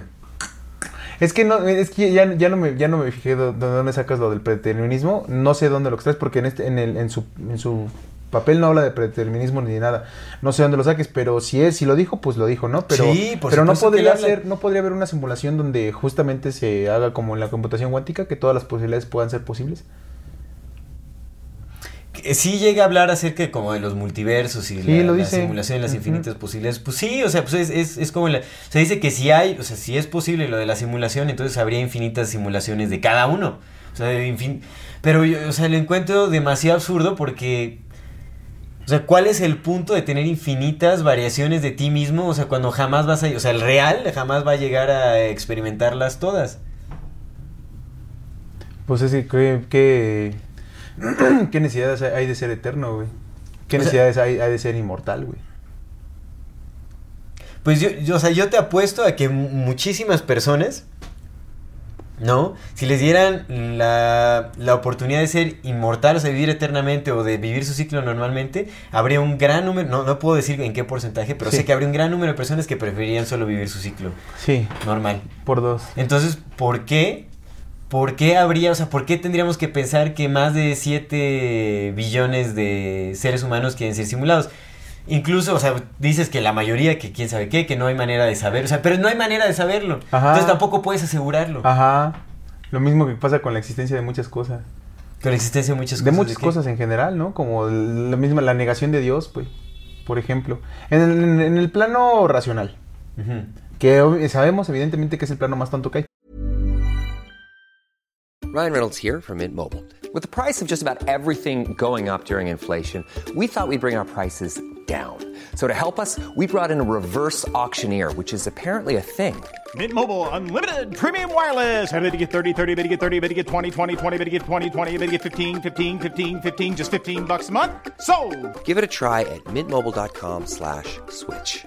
$45 upfront for three months plus taxes and fees. Promo rate for new customers for limited time. Unlimited more than 40 gigabytes per month. Slows. Full terms at mintmobile.com. Hold up. What was that? Boring. No flavor. That was as bad as those leftovers you ate all week. Kiki Palmer here, and it's time to say hello to something fresh and guilt-free. Hello Fresh. Jazz up dinner with pecan-crusted chicken or garlic butter shrimp scampi. Now that's music to my mouth. Hello Fresh. Let's get this dinner party started. Discover all the delicious possibilities at hellofresh.com.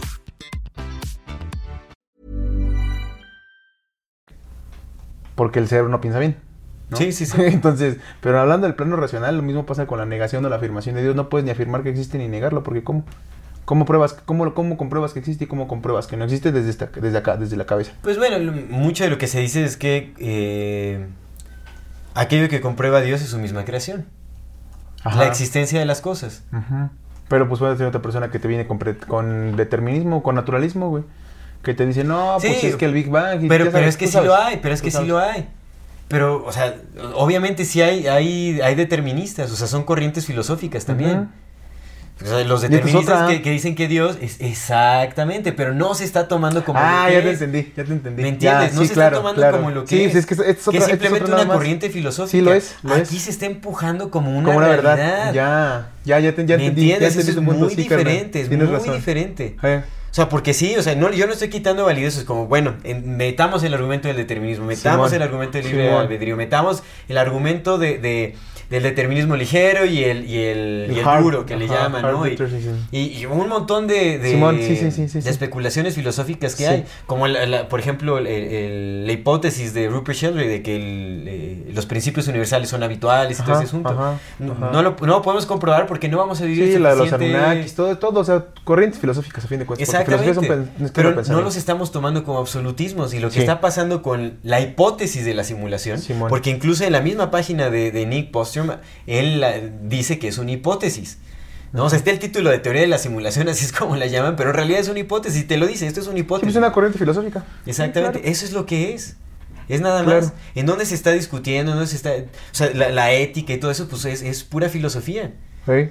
Pero en, do- en dónde, ¿qué es lo que le está dando como ese arraigo científico, material y todo eso? Pues son todas las empresas transhumanistas. Ahora, a- a mí- yo, yo empecé también a dudar mucho porque estuve leyendo un artículo de, eh, de la revista o del journal que se llama Scientific American. Sí. Es una revista que lleva desde el 1985, del 85, ¿de cuál? de 1985. ya, ya se los voy a pasar. Incuestionablemente, obedecer al las órdenes del Papa y tal. Sí. Pero fíjate que eso también llevó a ciertos conflictos en el 73. De, pero que 73, ¿cuál? De 1973. Ah, 1900. De 1973, exactamente. Simón. Ah, no, perdón, perdón, de 1845. Sí, no, esa cosa es viejísima. Sí, esa 1845, cosa es viejísima. No mames, esa cosa es viejísima, sí. 1845, en donde han participado escribiendo varios, eh, ¿cómo se le llama? Eh, noveli bueno, de, de- ganadores de premio Nobel. Ajá. ¿Cómo te- Noveles. Noveles, bueno, varios novelistas. Noveles. Noveleses. Noveles. Nobles. sí, sí, sí, varios eh, ganadores de premio Nobel. Noveles. Noveles, varios noveles. es que esa es. es que en inglés es Nobel Laureates o algo así Ah, acá son noveles. Ok. El Nobel y ya dices cuál. Los noveles. Bueno, han participado y han escrito artículos varios noveles. O sea, digamos que es mucho prestigio. O sea, tiene mucho. mucho Sí, tiempo. sí, pues sí, Vaya, claro, sí. O sea, es uno de los principales medios de divulgación científicos desde Sí. hace mucho tiempo. Sí, es, es súper Anunnaki, pero sí. Es, es eh, bueno, no sé si es Anunnaki o no, pero es, es de las de élites. ellos, por de supuesto ellos, que es de las élites. Y entonces este artículo lleva como, como título, bueno, en inglés es Confirmed.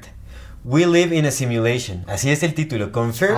we live in a simulation. ¡Qué atrevidos! Y, y como subtítulo dice, We must never doubt Elon Musk again. Entonces el título en español sería confirmado. Vivimos en una simulación.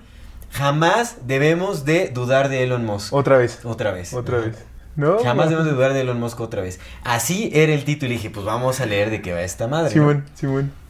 Entonces, pues ahí decía, pues obviamente los mismos argumentos de, de, De Nick Bostrom. Bostrom. Pues es que todos lo recuperan de Pero ahí. entonces le da, le da más peso porque a- empieza a hacer un análisis de lo que podría ser. O sea, igual es pura especulación, pero aquí ya lo confirmaron. O sea, es pura especulación, en serio. Pero dice, dice que una de las, de las pruebas eh, casi, casi que irrefutables de que hay un software que está creando esta simulación es la velocidad de la luz.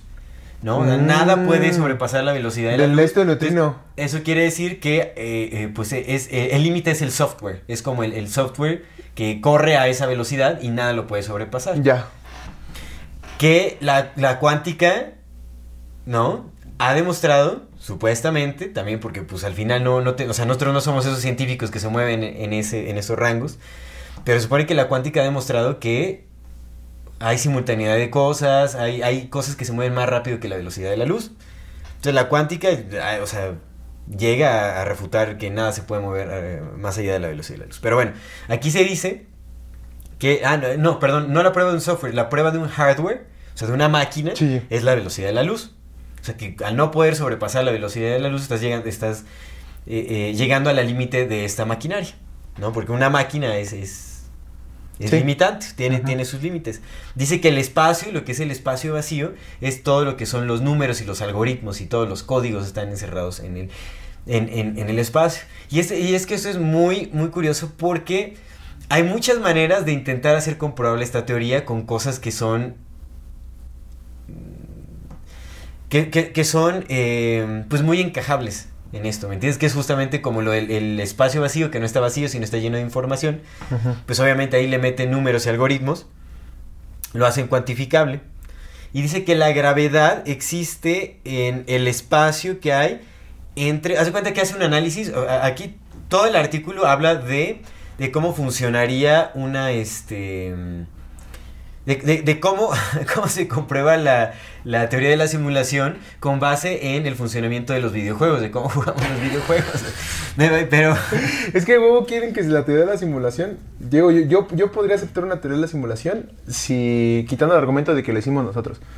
pero carnal, el, pes- el, pes- el, el- Sí. el argumento con mayor peso en la teoría de simulación son los videojuegos. No, eso es no. Porque eso es lo más cercano que tenemos a una simulación. Sí, o sea, claro, la realidad de claro. los videojuegos, de la realidad Claro. virtual. Eso es lo más cercano que tenemos. Entonces, su peso más. eh, Bueno, el, el argumento con mayor peso son los videojuegos. Entonces, bueno, lo que hacen acá.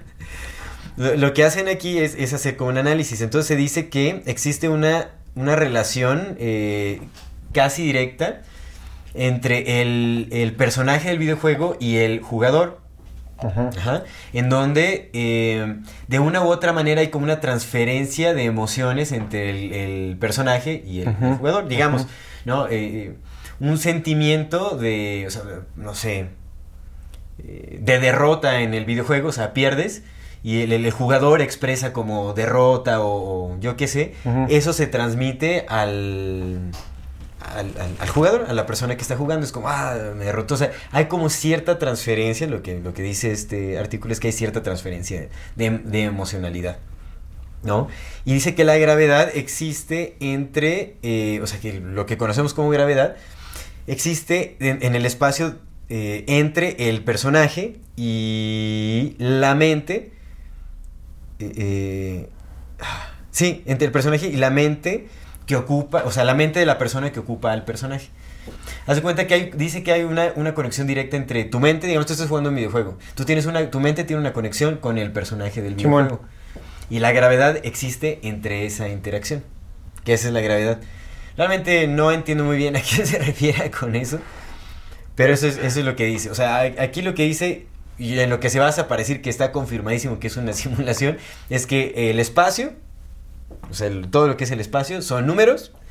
La velocidad de la luz comprueba, o sea, ¿no? O ¿Hay sea, un límite? que hay un límite y eso ya es, es como prueba irrefutable según este artículo de que hay un hardware, o sea, de que hay una maquinaria simulando las cosas.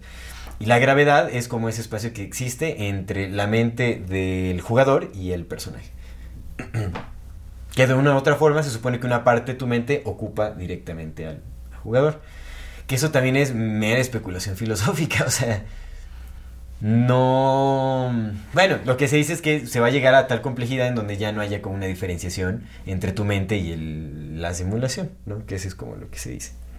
Ahora, algo más que dice este artículo es que nosotros, o sea, en, en, estas- en esta simulación en la que vivimos, somos conscientes o generamos conciencia, porque aquí busca, hace un análisis o busca un propósito para el ser conscientes, o sea, es como, ¿por qué somos conscientes? ¿Por qué aquellos que nos simularon buscan que seamos ¿Conscientes? autoconscientes? Ajá. Y se dice que, bueno, la conciencia es como la madre de la experiencia, que no nos está sirviendo a nosotros, sino le sirve a otros seres.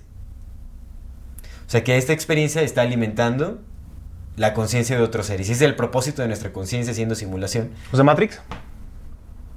Exactamente. Sí, pues es que lo Pero se, se supone que en el. Matrix había una elección, se, se le dio una elección a la humanidad, ¿no? Se supone que en, en No, Matrix- los conectaron para cosecharlos, para cosecharles su energía. Era lo que los mantenía para cosechar vivos. su energía, pero se supone... Hay, ¿Sí güey? hay un punto en donde les, les, les dice, ¿no? O sea, creo que sí hay un punto en donde se les pregunta... Es que ya no, yo nomás vi la 1, güey. Las otras Sí, es que hay, hay todo así, es que hay un, hay un momento en donde creo que se les, se les preguntaba, Pues que viste películas. este... Y luego las Wachowski se qué no convirtieron habían, en hecho, las por qué no habían hecho- un mundo perfecto, ¿no? O sea, porque no Ah, sí, pero les dice que, que porque los humanos no aceptaban el programa. Exactamente. Es no- distinto, que el- porque los humanos no aceptaban el programa y muchos no se morían, güey, porque pues no lo Ah, se perfecto. morían. Ah, ok. Simón. Listo. Bueno, Pero no, no, no, no les dieron a elegir, güey, ya se los habían chingado. Y los, los usan para cosecharle su energía. O sea, te digo, básicamente Matrix, no es lo que dicen ahí. Ajá, o sea, que nuestra experiencia mm, consciente está siendo cosechada por otros seres. Exactamente. Nuestra experiencia está siendo cosechada por otros seres. Que somos nosotros, según nosotros, esa el es la- es la- Pero aquí no lo dice. Aquí dice otros seres. Aquí sí no, no. O sea, aquí confirma que, o sea, el artículo. Es que el título eso es bien importante porque eso se mete en, en la psique de las personas. O sea, siendo una revista, bueno, es una revista digital. De, o sea, que ya lleva desde 1845, está bien fundamentada, es una, es Ah, referencia, es una referencia basta para Sí, la sí, gente, sí, o sea, la gente lo toma en cuenta. Es como Popular Mechanics. Ándale, como algo así. Sí, exacto, güey, pero la gente lo ve y dice, ay, vi ahí que decía y Sí. entonces tiene que ser cierto, porque sí. así es como funciona. Para la gente eso es un medio... Y luego a quién toma, ¿no? O sea, en vez de que diga Nick Bostrom es real, no, el Elon Musk. Elon Musk, exactamente. ¿Qué ¿Por qué? Elon O sea, Musk? Porque la, la atención se está llevando más a, Elon Musk. Musk, porque quién A es... Tesla, quién- güey. Porque, bueno, es a Es Tesla. que digo que todo símbolo. No sé, güey, quizás. Tú ya estudiaste más a Tesla. Yo ya no, no- yo no estudié porque pues yo dije, ah, luego lo voy a estudiar. Pero no sé, güey, quizás sí sea un invento, güey. Mira, por no, eso, o por sea, eso no Tesla sé, se llama Tesla. no sé, es que te digo, o sea, no hay ningún audio, no hay ningún video de, de Tesla, o sea, no Una fotito. Eh, son fotos, o sea, hay fotos de él y hay entrevistas escritas en, en supuestos eh, revistas y periódicos antiguos, así hay fotos como de los o escaneos de, de artículos viejos y todo ese asunto, ¿no? Que bueno, ahorita en esta era digital todo se puede falsificar, Sí. etcétera, etcétera. Entonces, eh, pues no, o sea, no sabemos cómo lo compró. O ¿Crees sea, que- tendríamos que... que- conocer a alguien que lo haya conocido casi directamente, porque Pero ya pues no hay nadie, ya no hay nadie. Es- Pero es, que que- eso, es- eso es lo que pasa, no hay nadie que nos Ajá. pueda decir directamente, Sí, sí, sí, yo sí, sí. conocí a Tesla. Pero El- entonces, el- si el- no es Tesla, ¿quién es? El tío de Trump. El tío de Trump. ¿No lo conoció? Sí, sí, lo, lo, lo Pero, conocí, el pues, tío de Trump. quién sabe, güey. De hecho, él estuvo ahí para recoger este... ¿Su cuerpo? No, documentos y Ah. cosas así de Tesla, se supone. Pero, hijo de la mañana, no lo dudo. Pero bueno, no, no, o dudo sea, ni no tantito, no dudo ¿eh? ni tantito, pero ¿crees que sean capaces de crear la, la existencia de una persona y decir que sí existió? y- Ay, por su, pero por supuesto. ¿Como Jesús? Por supue pero por supuestísimo. Ahora, no sé. Es que mira, lo que pueden hacer. es- ahorita vamos a hablar como de otra simulación que habla John. ¿Alegro? No, no, no. Me pero es que el apellido en francés se me hace, se me hace medio raro. Que es la, la, la simulación. Este es el libro en el que te digo que se basó la Matrix. película Matrix. Simón. Específicamente, de ahí se inspiró la película Matrix. De este Jean Baudrillard. Baudrillard. Ah, Baudrillardo. Baudrillardo. Baudrillardo. De John Juan Baudrillardo. Baudrillardo. Juan Baudrillardo. Juan Baudrillardo. Juan Baudrillardo. Jean Baudrillard. Así, se, así supongo que así se pronunciaría. Que se llama Simulacra y Simulaciones. m'appelle. Pero este es, este es un, este es un tipo de simulación que es realmente lo que yo siento que se está intentando esconder con la teoría de la simulación. Ajá. Ok, pero a ver, antes de Porque llegar se a... está dirigiendo la atención a, a- a entidades imposibles de reconocer, porque pues uno de los argumentos de la teoría es que es imposible saber si, o sea, no hay manera, o sea, si estuviéramos en una simulación, no podemos conocer a nuestros simuladores y no, no Ah, habría manera, no habría, pues no, o sea, si, si no tienes manera de diferenciar entre si estás en una simulación o no, Sí hay. no, Todavía no pasa. no, no, no, eso, eso confirma la posibilidad y la- las posibilidades se vuelven altísimas. Ajá, pero básicamente la confirma. Más no es una no es una confirmación absoluta porque recuerda que podríamos ser la primera primera. la primera. Sí, pero no seas, no digas cosas también tú Aldo José, güey, porque pues si la pinche posibilidad, la probabilidad se reduce de 99 a 1, pues es más y, probable que aún, no. y aún así no tendríamos Pues sí podríamos ser la 1. y aún así no, tendríamos forma de diferenciar entre una simulación y algo Y que no lo es. Ajá. Entonces eso eso es, es- está ahí, o sea, no hay forma de diferenciar. Y no me acuerdo qué te estaba diciendo antes. Del John Baudrillard, ah, te pregunté que como si podrían crear la, la existencia de una persona que nunca existió.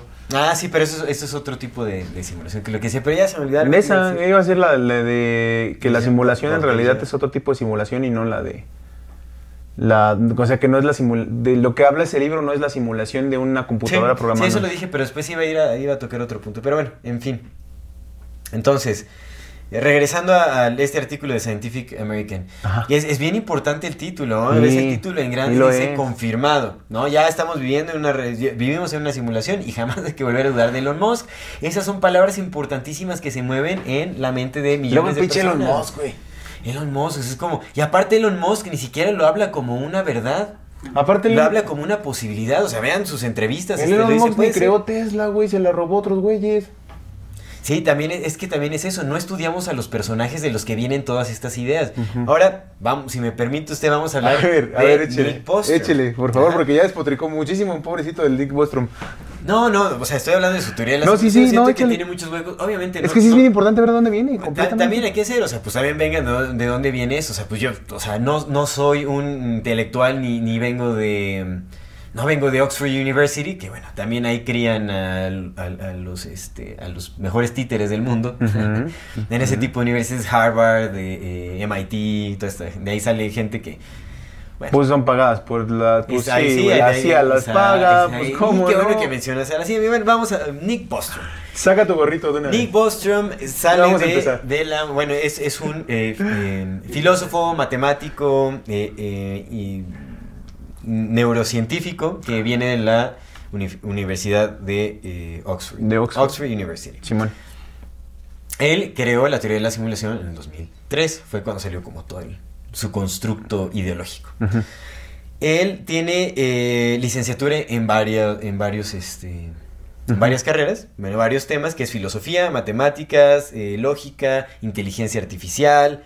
Eh, tiene maestría en, en filosofía, en física y en neurociencia computacional. Ah, perro. O sea, lo mega prepararon. y uno aquí pendejeándolo. Que bueno, aún así no sabemos, o sea, no tenemos manera de comprobar la veracidad de todos estos títulos. Hay, hay que entender cómo se mueven las élites. En realidad esto lo puedes, este... Sí, porque escu- Así como quitan títulos, también los ponen. escucha- Eso- eso escuchando eso hablar con el Joe Rogan, dudas. Dudas, dudas. Sí, sí, sí, sí, dudas. no, la neta, o sea, bueno, en fin. Ahora, eh, esto, esto es importante. En 1998 él fundó el eh, Humanity Plus. Humanity Plus antes se llamaba eh, World Transhumanist Asso- Association. Es la, la primera fundación transhumanista. Y eh, creo que lo, lo fundó con un cuate que se llama David Pierce, no me acuerdo. Creo que sí es con Ujú, David Pierce. también eh, él es fundador, o sea, fue, es cofundador de Humanity Plus, que de hecho cuando te metes a la página no encuentras a Nick Bostrom ahí. O sea, ahorita ya son otros dirigentes, es una, es una mujer la que sí ahorita, Ok. pero no la encuentras como parte del equipo y todo eso, pero está, está ahí, o sea, está dentro de la historia de Humanity Plus, él, él lo cofundó. Eh, trabajó también de la mano de em, Max, Max Moore, creo que se llama Max Moore. Sí, sí es Max Moore, que es el, eh, el, que, eh, el que tiene la empresa en donde criogenizaron a Walt Disney. Ah, Simón. Este, ¿cómo se llama? Esta empresa ajá, es este, a ver, déjame ver aquí. Ahí lo tenías, ¿no? mencionamos en el programa pasado, Sí.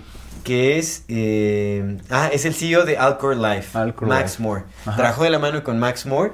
No sé si para fundar, no sé si también para Humanity Plus, creo que también estuve en Humanity Plus con él. Pero bueno, eh, este eh, Nick Bostrom también es fundador de eh, otra organización que se llama Future of Humanity Institute, que también tiene que ver con inteligencia artificial, con transhumanismo. ¿El Nick Bostrom? El Nick Bostrom. ¿Cómo le da tiempo para hacer todo eso y estudiar seis Por carreras? eso, pues sí, es que, y aparte ni siquiera está tan viejo el compa, No, o sea, no es, es joven, es joven. Y habla bien mal. Es joven, o sea, por eso te digo, o sea, tiene un montón Bueno, de joven, ¿no? Pero sí como unos títulos, un 40 y algo. títulos tiene, o sea, es como, oye, ¿en qué momento? Pues viene estudiando de los- desde los 5 años. O a lo mejor aplica la de la del Tesla, no pierde el tiempo con las mujeres. Puede ser, sí, no se ve que sea muy bueno, ¿no? Con el arte de la Sí seducción. podría ser, mira, honestamente si le quitas tu, si le quitas tu, si la atención que le das al sexo y a reproducirte, se la quitas, sí recuperas un chingo de tiempo. Mm, Pues eso es lo que hizo Sir Isaac Newton. Ajá. Sí, sí, sí, es cierto. Pero bueno, ajá. Eh, bueno, también es. Esto, esto es algo que también, o sea, cuando estuve, y esto se puede encontrar en su historial, o sea, pueden buscar sus credenciales, pueden ver lo que se dice en la oficialidad de quién es Nick Bostrom. Pero no, es Chief Consultant, que es eh, como un eh, eh, consejero. Bueno, Ajá. eh, consejero es ¿Un asesor? es- un asesor. Un asesor. Exactamente, es un asesor. eh, chief, chief es como presidente, es como un. Bueno, es, es Jefe, como similar. jefe de asesores.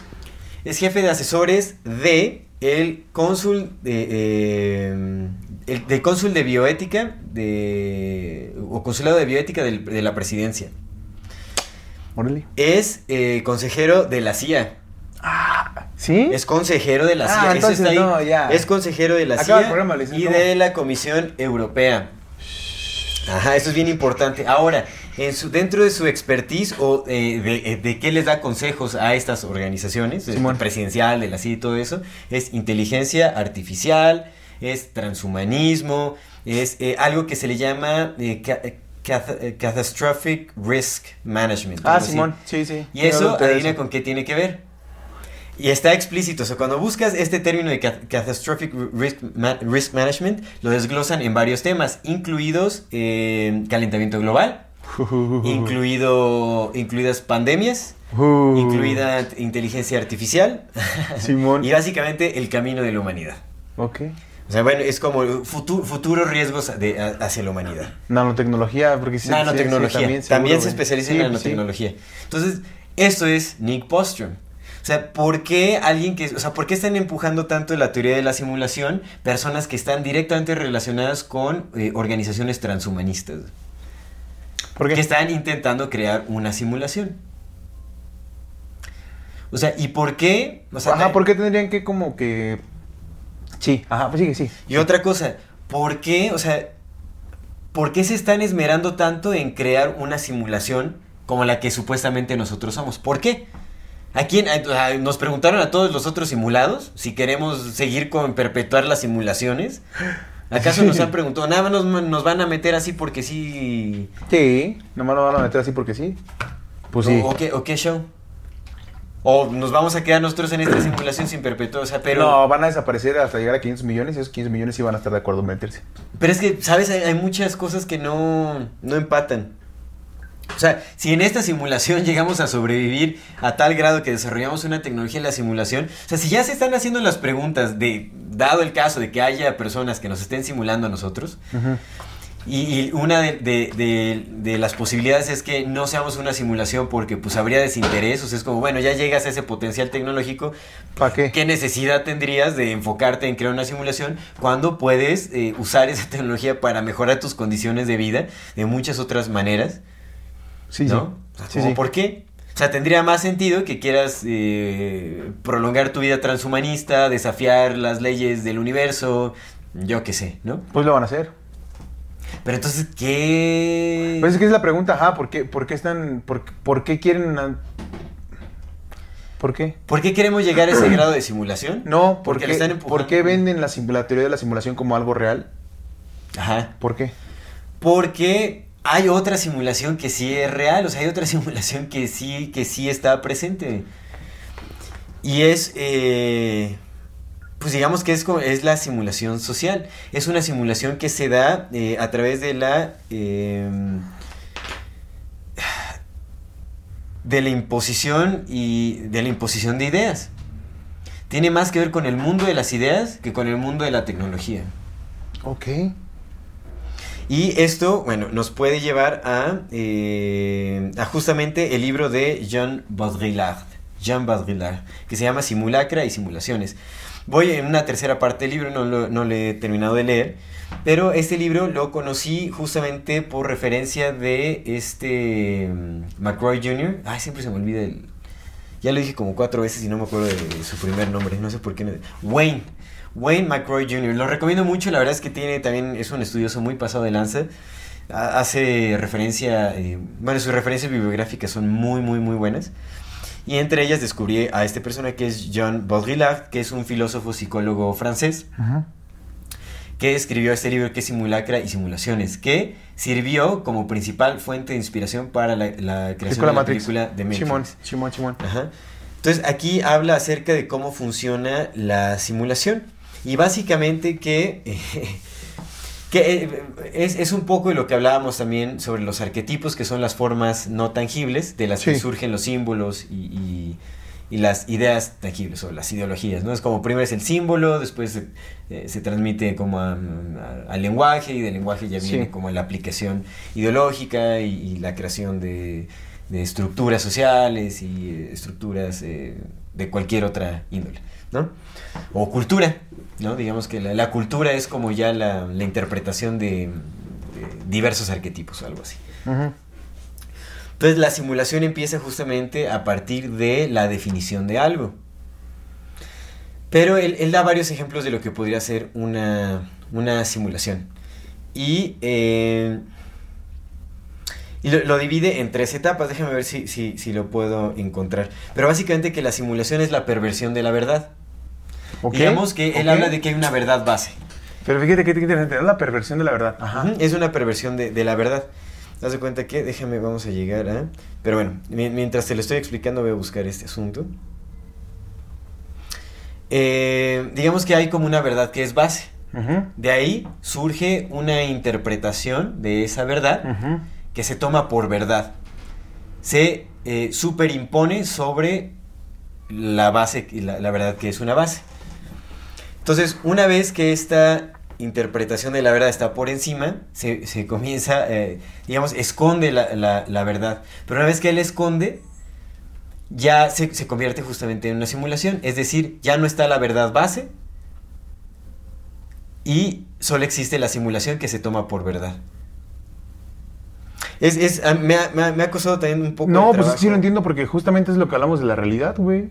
Es Exactamente. exactamente igual a lo que hablamos de la realidad. Pero esto tiene mucho que ver con cómo funciona en, en las sociedades. O sea, esto no es tarea de ninguna otra especie eh, eh, o, humanos avanzados creando simulaciones en computadora. Tiene que ver con el aquí y el ahora y, y la creación de, simul- de simulaciones constantemente.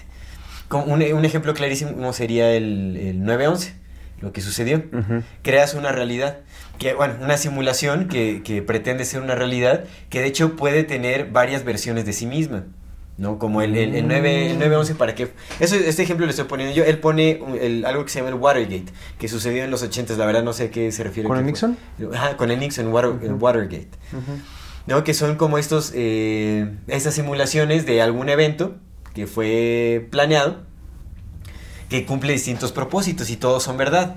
Uno, eh, pon- pon- eh, eh, hacerle creer a la población de que hay un enemigo terrorista. Otro, alimentar el odio de los terroristas hacia, hacia cierta sociedad. Otro, la mejora de la economía em, a, a través de la creación de guerras. Pa. O sea, son como varias realidades. O sea, esta simulación existe ¿no? En distintas verdades o por distintos motivos. Ah, creo que no me estoy explicando tan bien, pero a ver. Yo sí lo estoy entendiendo. Ah, bueno, Yo listo. no, sí te- te- te estoy Es que, es que yo también... como- ah, mira, aquí está. Esas son las, eh, las fases sucesivas de la imagen. Ujú. Que el- la imagen es, es la simulación. Ok, Digamos, ok. la imagen ya es a lo que se ujú. refiere a la simulación. Primero, es el reflejo de una realidad básica. Un reflejo. Un reflejo de la realidad básica. Tenemos Sí. una realidad como base y entonces la imagen es un reflejo del... Sí. Segundo, el segundo paso es eh, enmascara y pervierte la realidad básica. Después, sirve para... O sea, después de esto, el tercer paso es enmascara la ausencia de una realidad básica. Porque una vez que se superimpone sobre la realidad básica, deja de haber una realidad básica. Si te pones a pensar, haz de cuenta ahorita el, el, el, el capitalismo, ¿no? El, el sistema económico actual. No siempre fue así. Hubo una, po- pon tú que antes había una realidad base en donde se movía una economía.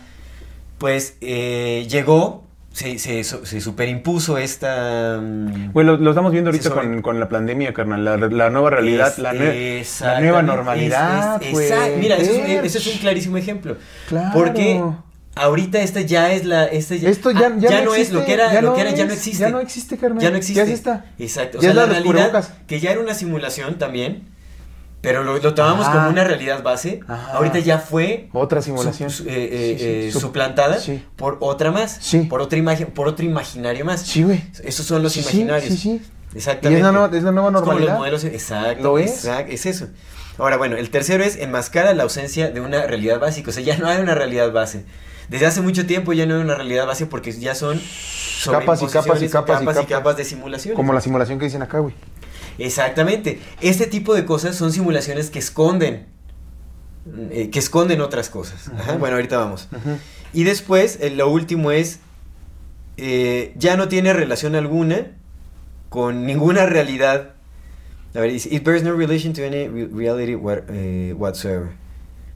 Ajá, ya se convierte, o sea, ya el último paso, digamos, de, de- de- de la simulación o del- de, la imagen, es que ya no tiene, ya no tiene relación alguna con, eh, alguna con alguna realidad. O sea, ya no pertenece a ninguna realidad. Sí, ya es la se simulación de la convierte en simulación un de la completo simulacro. Exactamente. Es como, por ejemplo, y ha- ha- haz el ejemplo, ¿no? O sea, si tú hicieras una simulación de un asalto en un banco con una pistola que no tiene balas, o sea, está- estás, haz cuenta que simulando. Eso no quiere decir, o sea, ¿en qué momento eh, eh, se, se- se- se diferencia del, del simulacro de la simulación de la realidad? No, digamos, o sea, no habría diferencia alguna entre si la pistola tiene balas o no. Porque todo el entorno reaccionaría de exactamente la misma manera si llegas a un banco pretendiendo asaltar a alguien con una pistola sin balas que si lo hicieras con una que tiene balas. Probablemente el cajero, eh, eh, lo que dice, al cajero le podría dar un infarto igual, ¿no? Un policía te dispararía al, al sitio si te ve con un arma sin balas, ¿no? Si estás simulando, haces todo el, el simulacro de, de- de un evento de este tipo, todos se asustarían, el cajero probablemente te dé el dinero, etcétera, etcétera. Y eso ha sucedido, ¿no? Ha habido simulaciones de asaltos de personas que van con, con armas falsas y... Pues ¿No es lo que dicen que pasa con las, los tiroteos de Estados Unidos? Exactamente. Sí, sí, sí.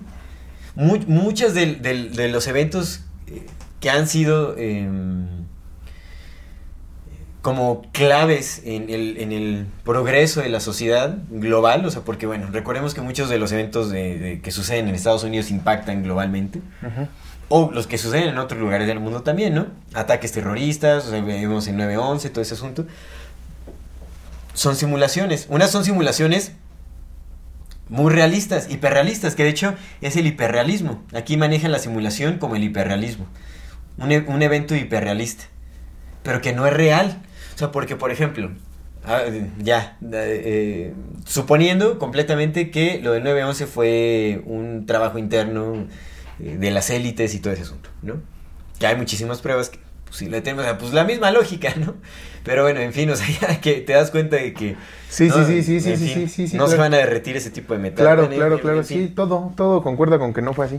Ay, el pinche Lucky, Lucky Larry, el dueño de las Torres Gemelas que Ah, sí, cambiar, y que las, sí, justamente las las- llamadas de muchos que le dijeron que no fue. y que le metió el seguro, le, met- le compró un seguro contra ataques terroristas. Ah, sí, es cierto. Sí, sí, sí. Pues ya era más con eso, cara. lo cobró al doble porque pues eran dos. Eran dos y aparte lo acabo de comprar, o sea, específicamente Sí. para ataques terroristas con aviones. Sí, exactamente. Sí, Ah. sí, sí, una... Ah, Bueno. barra basada. En fin, ahí la, ver- la, la verdad simulada que nos dieron fue que vinieron, vino, vinieron, o sea, fue un ataque terrorista que atentaba en contra de- del gobierno de los Estados Unidos y de la población, etcétera. Con cuchillos de plástico. Es, es- sí es cierto, con Sí. cuchillos de plástico. Con cuchillos de plástico los terroristas atacaron a la tripulación. Y es, es una simulación hiperrealista porque, o sea, sucedió, o sea, hubo un ataque directamente ¿Y a las? Torres Gemelas. Sí. Pero la simulación viene en el, eh, en el cuento o en el relato oficial de las cosas. ¿no? Pues es lo mismo que hacen, por ejemplo, con lo que pasó con Irán e Irak, ¿no? Que primero eran amigos, luego enemigos, otra vez amigos, otra vez enemigos. Exactamente. así van. Sí, sí, sí, son como la- las, las, eh, Las capas del engaño. las capas del engaño, exactamente. Las simulaciones se hacen para esconder, bueno, para, perve- para pervertir la verdad, para esconderla. Y eso tiene mucho que ver también con, eh, con cómo se hackea un símbolo. Ok. ¿no? Lo que pasó con la suástica, por ejemplo. Sí. ¿No? Eh, eh, la, la suástica eh, no tenía nada que ver con el propósito que le dieron los nastis. Sí. Y pervirtieron el símbolo porque, bueno, lo, lo- lo usaron como el emblema de su bandera y para eh, llevar a cabo una agenda especializada. Que sí es bien, neta, sí es bien, bien, bien evidente de las cosas que hacen, ¿no? Porque pues ya ves que el águila de los nastis es el águila romana. Ajá, exactamente. O sea, Sí, sí, sí, son sí. bien evidentes, bien evidentes. Entonces, pero los símbolos se pueden hackear, o sea, se puede pervertir el Simón. significado de los símbolos. Sí. ¿Por, por qué crees que hubo, as- hasta fue, fue uh, cierta, hasta cierto punto fue público el hecho de que los indios nativos americanos hicieron un, firmaron un acuerdo entre ellos Para ya no usar la para suástica. ya no usar la, la suástica de nuevo, porque pues ya había sido pervertido su significado. Sí, sí, Entonces, sí, sí, sí, ya no era lo mismo. ya no era lo mismo, entonces Claro, pues, ya la, la dejaron de, de utilizar. Eso es lo que pasa también con los símbolos, se pervierten. Sí, pues es que es lo que, justamente esa es la Matrix, ¿no?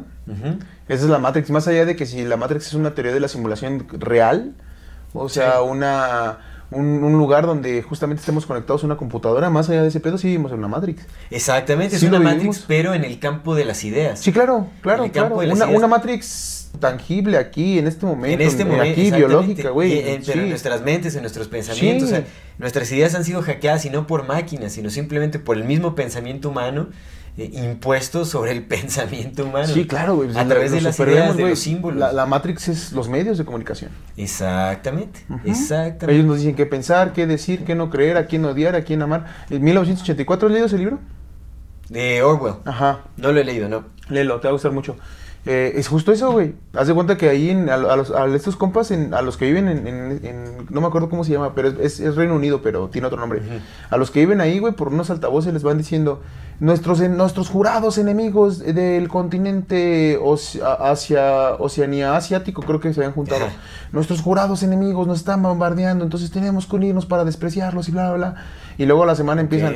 Como lo saben ustedes, nuestros odiados enemi- enemigos de Eurasia están atacándonos y nuestros grandes amigos de Oceanía nos están ayudando. Y a la otra semana, como ustedes lo saben, nuestros enemigos de Estados Unidos y nuestros amigos de Oceanía y de Eurasia nos están ayudando contra... Y así se van, güey. Así se van, carnal, cambiándolo, cambiándolo. El punto es que cuando llega a descubrir quién es el, que, el líder, porque se supone que está el de Big Brother, ¿no? Que Ajá. es el líder de todo, se da cuenta de que no hay ningún líder, güey. De que es un grupo de personas que haz de cuenta que... ¿Te acuerdas este, este ejemplo? Este, este, lo- este ya lo conté una vez en el podcast, pero lo voy a contar porque aplica mucho aquí. ¿Te acuerdas este ejemplo de los monos que te había contado? Que fue un experimento, ¿no?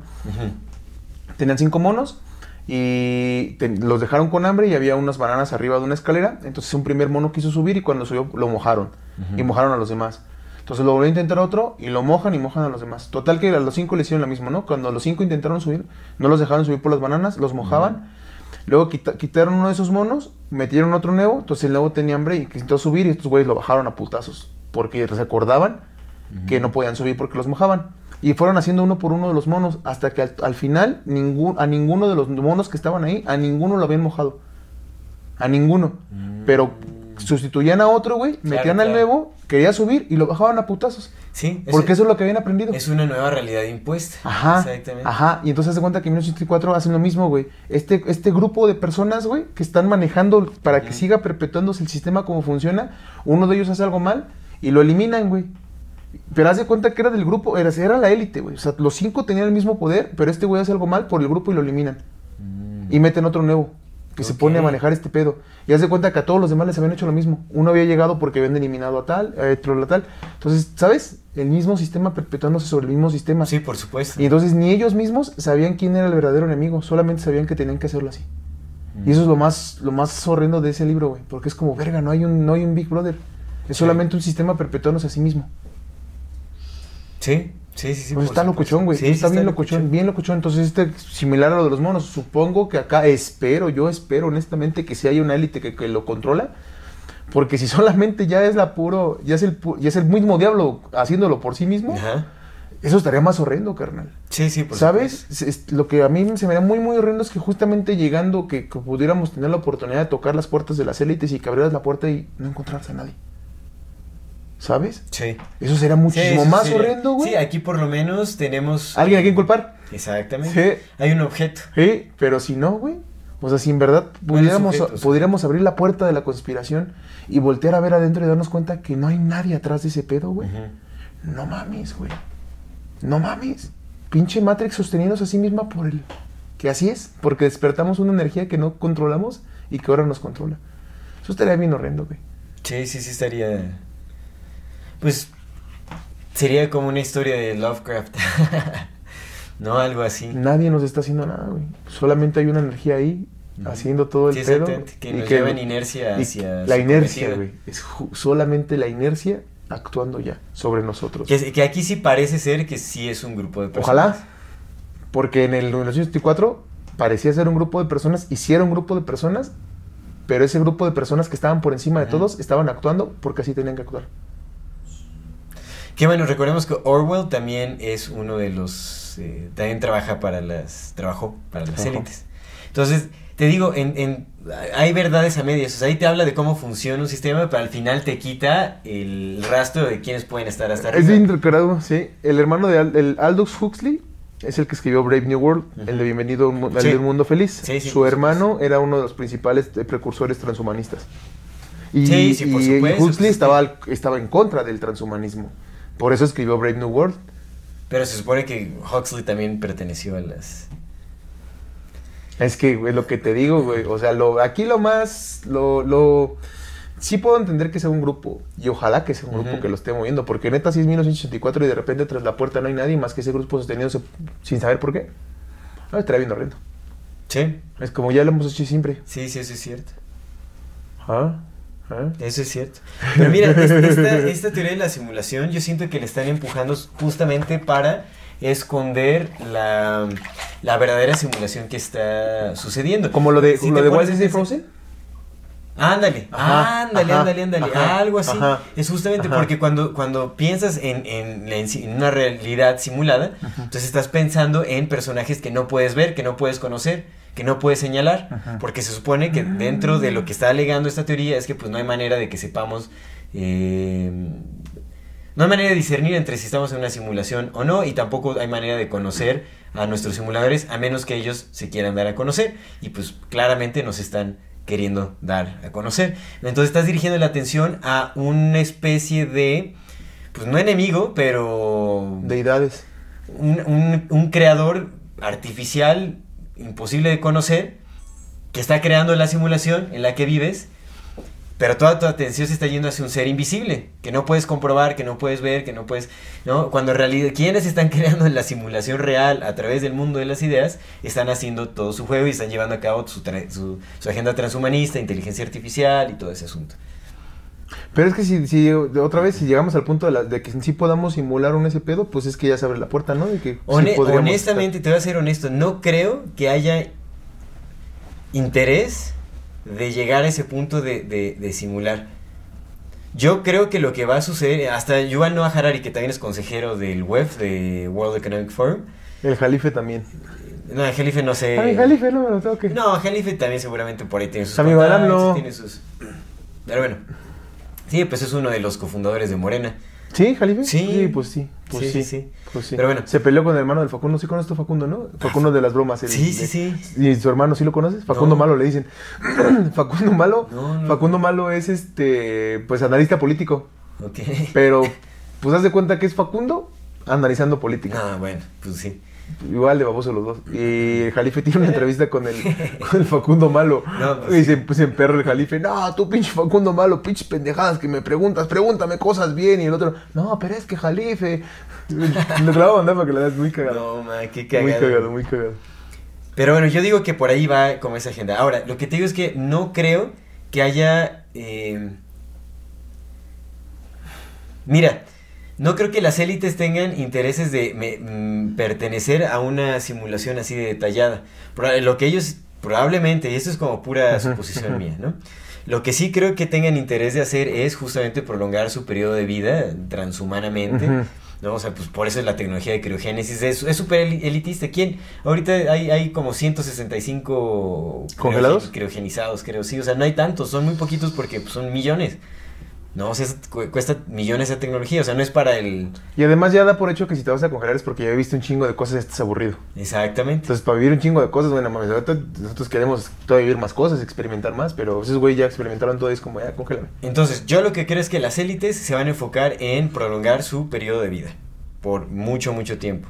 Y yo creo que si van a meter a alguien en una simulación... Sea, nosotros, al rebaño concertado. Exactamente. Ahora, no sé si vayamos a entrar en una simulación así detallada como esta, pero sí, o sea, si ahorita ya existe una adicción a los videojuegos eh, de RPG en donde pues ya tienes a tu avatar y todo ese Sí. asunto, muy probablemente lo hagan mucho más adictivo y sí más realista todavía para generar esa adicción. Yuval Noah Harari, a lo que iba, es que él decía que justamente cómo iban a entretener al pueblo aburrido porque ya no se le iba a necesitar a, o sea, ya la mano de obra, en el aspecto laboral, pues las máquinas, los robots, sí, sí, androides, sí, lo que sea, van a reemplazar justamente al ser humano.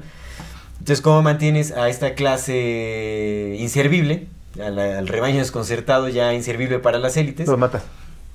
Él lo que dice es que se, se les mantendría con nuevos tipos de drogas y este y, y videojuegos. Y de hecho es muy interesante porque hay una película que se llama The, The Congress, se llama The Congress, en donde hablan justamente de una especie de realidad virtual a la que accedes consumiendo una, una pastilla. Es una pastilla y ¡pum! Te metes a una realidad virtual y ahí te quedas, ahí puedes hacer lo que quieras, o sea, haces Pues- muchísimas cosas y solo hay muy pocas, así, pero casi en, sin no, casi no hay existencia de pastillas que te regresan a la vida real. Ya, to- ya toda la población decidió pertenecer a, digamos como a, este, a esta realidad virtual, pero una actriz que digamos ya, ya fue simulada su imagen y todo, ¿no? O sea, pues ya le pagaron sus regalías y ella no está actuando realmente, ya solo digitalizaron su imagen joven y ya es la que se mueve en las películas y todo ese asunto, así ya está como comercializada su... Ya está comercializada su imagen. Busca, ella tiene dos hijos, una hija y un hijo. Y eh, ya, o sea, llega un momento en donde decide buscar a su hijo, porque no sabe si está en la realidad o si está como en la versión simulada, o sea, como que se pierde pierde noción de, de lo que es real y lo que no, y es es súper confuso todo, ¿no? Hasta el mismo, eh, uno, la audiencia se confunde en, en esa realidad virtual y diferenciando y todo ese asunto. Está muy chévere esa película. El chiste es que ella ¿The decide... Congress? ¿Eh? The Congress. La voy a ver. Si es película, sí la. Está muy Series buena. no tengo chance, pero. Está película muy, muy buena esa película de Congress. Entonces, lo que hace es, bueno, en, dentro de la realidad virtual, conoce a alguien, así como que un Ya, galancillo ya me acordé que te voy a contar de dato curioso. Perdóname. sí, Sí. Ya, sigue, sigue, sigue. Pero bueno, conoce a un, a un hombre que es Sí. como el tipo galancillo ahí, como que tienen algo. ¿La actriz está? Ajá, la actriz se conoce a un que, pues, por lo, eh, por lo visto, este personaje es, eh, tiene ciertos conectes y es como un personaje importante. Simón. Tiene. eh, creo que tiene una. Tiene dos cápsulas. Tiene dos cápsulas eh, que son así como súper raras. Una para regresar a la, a la vida real, porque ella quería regresar a la vida real porque no había encontrado a su hijo en la simulación. Encontró a su hija que era como una activista en la realidad virtual, que estaba... Es, es una metáfora muy, o un simbolismo muy impresionante porque la, la hija de esta señora se oponía a la realidad virtual y estaba siendo activista oponiéndose a la realidad virtual en la realidad virtual, en donde ya, en la cual ya no iba a poder salir.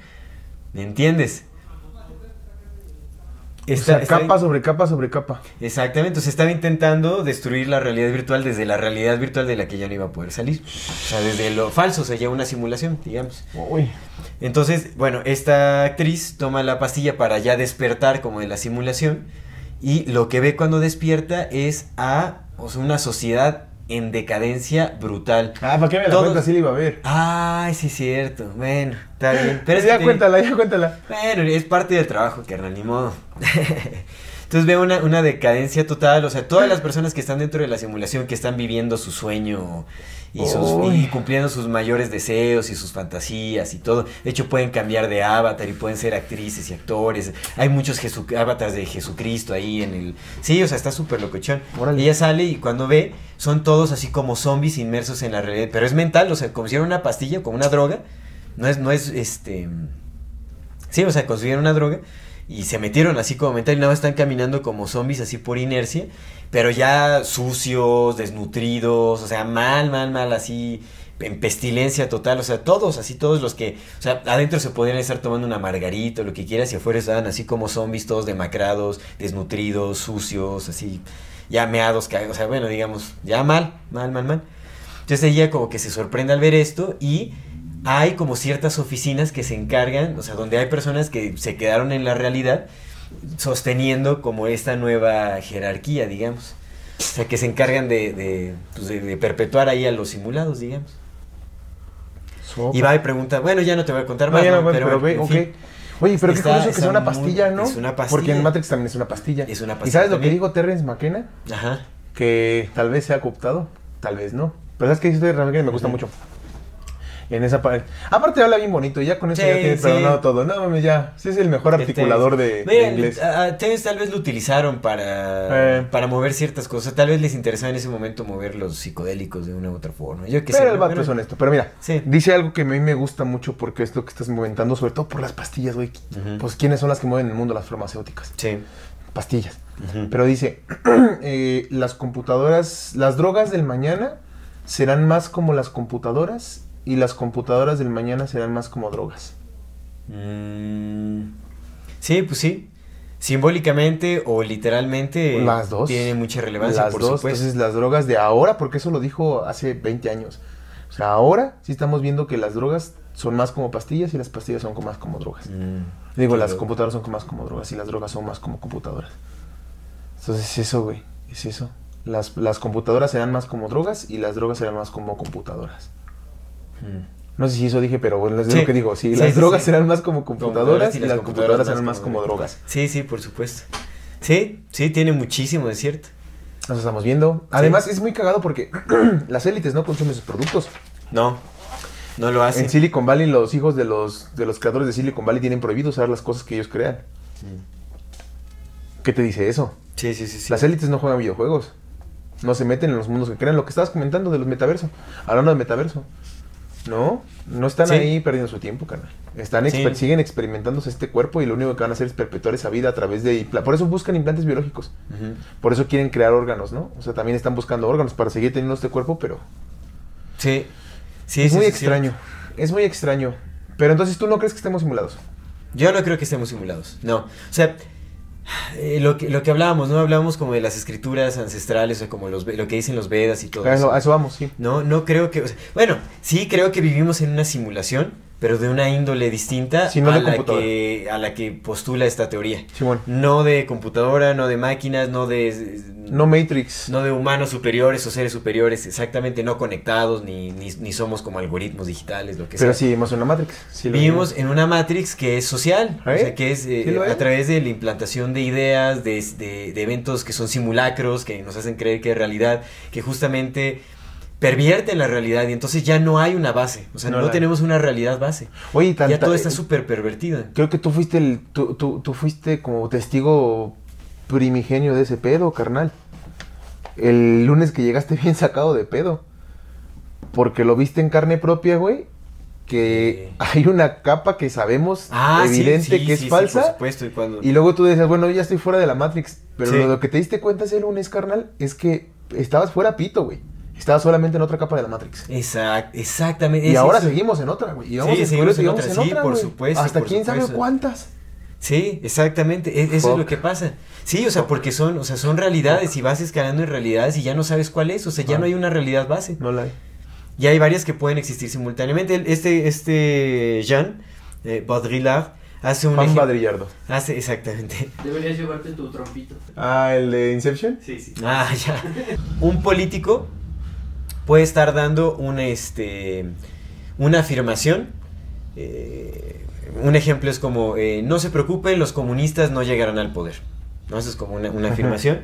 Y entonces lo que dice él, esta afirmación puede, puede ser por varias verdades. Una, porque sabe que, que, este, que los comunistas no van a llegar al poder porque, porque lo sabe, ¿no? Es parte Sí. de la agenda. Otra, porque sabe que los comunistas no tienen intereses de llegar al poder. O por si que llegaron. Otra, también podría ser. O otra es que lo dice porque tiene miedo de que lleguen al poder. Y Mm. todas son verdades al mismo tiempo. O sea, una, digamos que una, una afirmación o un este. O sea, es que puede, puede ser en, un, en una frase o en un evento o yo qué sé. Pues creo que está mejor puede tener explicado con lo que te pasó. distintas verdades. ¿Cómo? Creo que está mejor explicado con lo que te sí, pasó. sí puede ser, sí. O sea, que Creo que esa es la mejor explicación, carnal. Que, que teníamos una idea de lo que creíamos que ya estaba fuera de la Matrix. Y de repente fue, no, no es cierto. Solamente es otra capa de mentiras. Sí, sí, sí, sí. Y ahora estamos buscando otra capa, güey. Y eventualmente vamos a encontrar que quizás sea otra capa de más mentiras. Ujú. Bueno, eso es cierto. ¿Sí?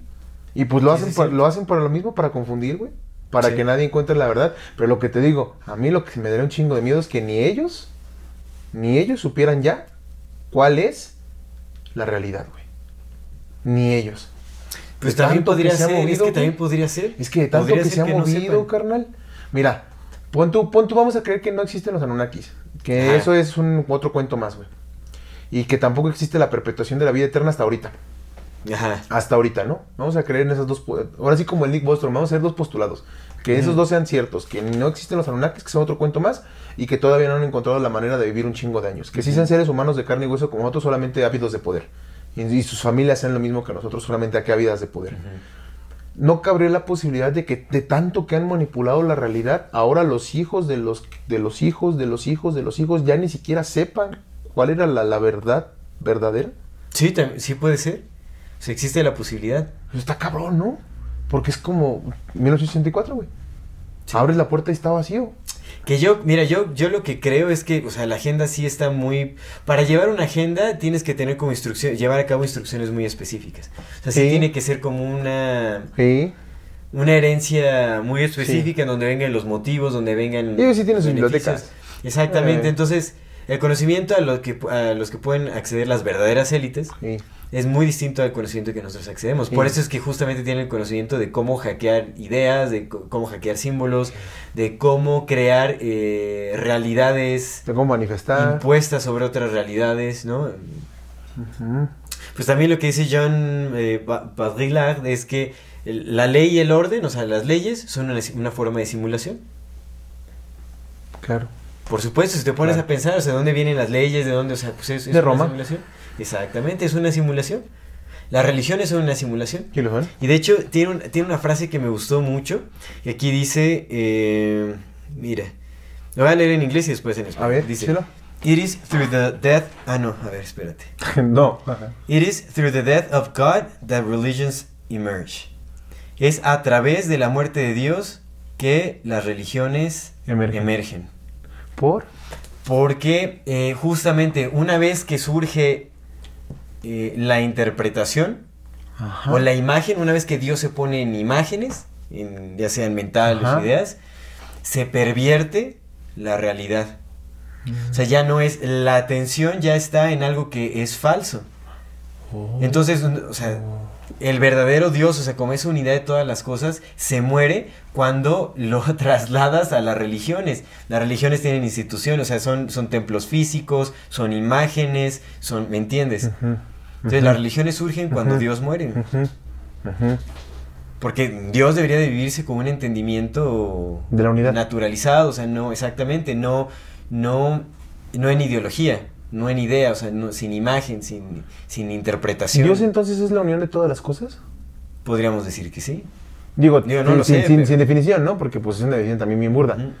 Pero en una esencia, más allá del todo, es esa unión de todo, ¿no? Como- Sí lo entiendo.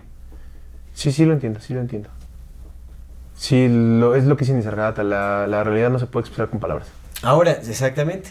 Ahora, lo que yo sí creo es, además de la, de la simulación social eh, en la que vivimos, que es impuesta por las élites sobre Sí. el rebaño desconcertado, Sí. que es a través de, de eventos eh, simulacro, Sí, o, o de, de el hackeo de símbolos y todo este tipo de cosas. Eh, creo que sí creo en la ilusión, en, la que se habla de los Vedas, por ejemplo, de Ajá. Maya, que es la Ajá. ilusión, ajá, que es básicamente el sueño de Dios. Ajá. ¿no? O sea, digamos, todos son... eh, todo lo que es en existencia eh, es una infinita representación de, el- de los pensamientos de Dios, digamos. Que al final es, su naturaleza es ser una ilusión. O sea, lo único que es real es aquello que es inmutable, que es como el- la fuente de todas las cosas. Sí, que es lo que hablamos del Ahora- principio, que es la realidad. Exactamente. No hay. Exactamente. No hay. Es aquello que es inmutable. Ajá. Eso que no podemos ni Eso siquiera no poner en podemos- palabras, eso es lo que es real. Todo lo que podamos, todo lo que podemos definir no es real. Exactamente. ¿Sí, no? La fuente es lo real. Las cosas de las que, de- Ujú. que provienen de la fuente son la ilusión. Pero no es, no es una ilusión como le intentan pon- eh, este, Sí, poner en la teoría de la simulación, exactamente. No es, un- no es algo digital, no es algo materialista, porque al final nosotros seríamos una simulación de algo material, ¿no? Porque... Pero a ver, ahí te va. Justo qué bueno que llegamos a este punto. Yo te quiero hacer la siguiente pre- pregunta. Todo está hecho de nada, ¿no? Ajá. De la nada. Los átomos están hechos de nada. Los electrones están hechos de nada. ¿No? De Dios, pues. Ajá. Que es nada. Está vacío. ¿No? En ese vacío se crea todo.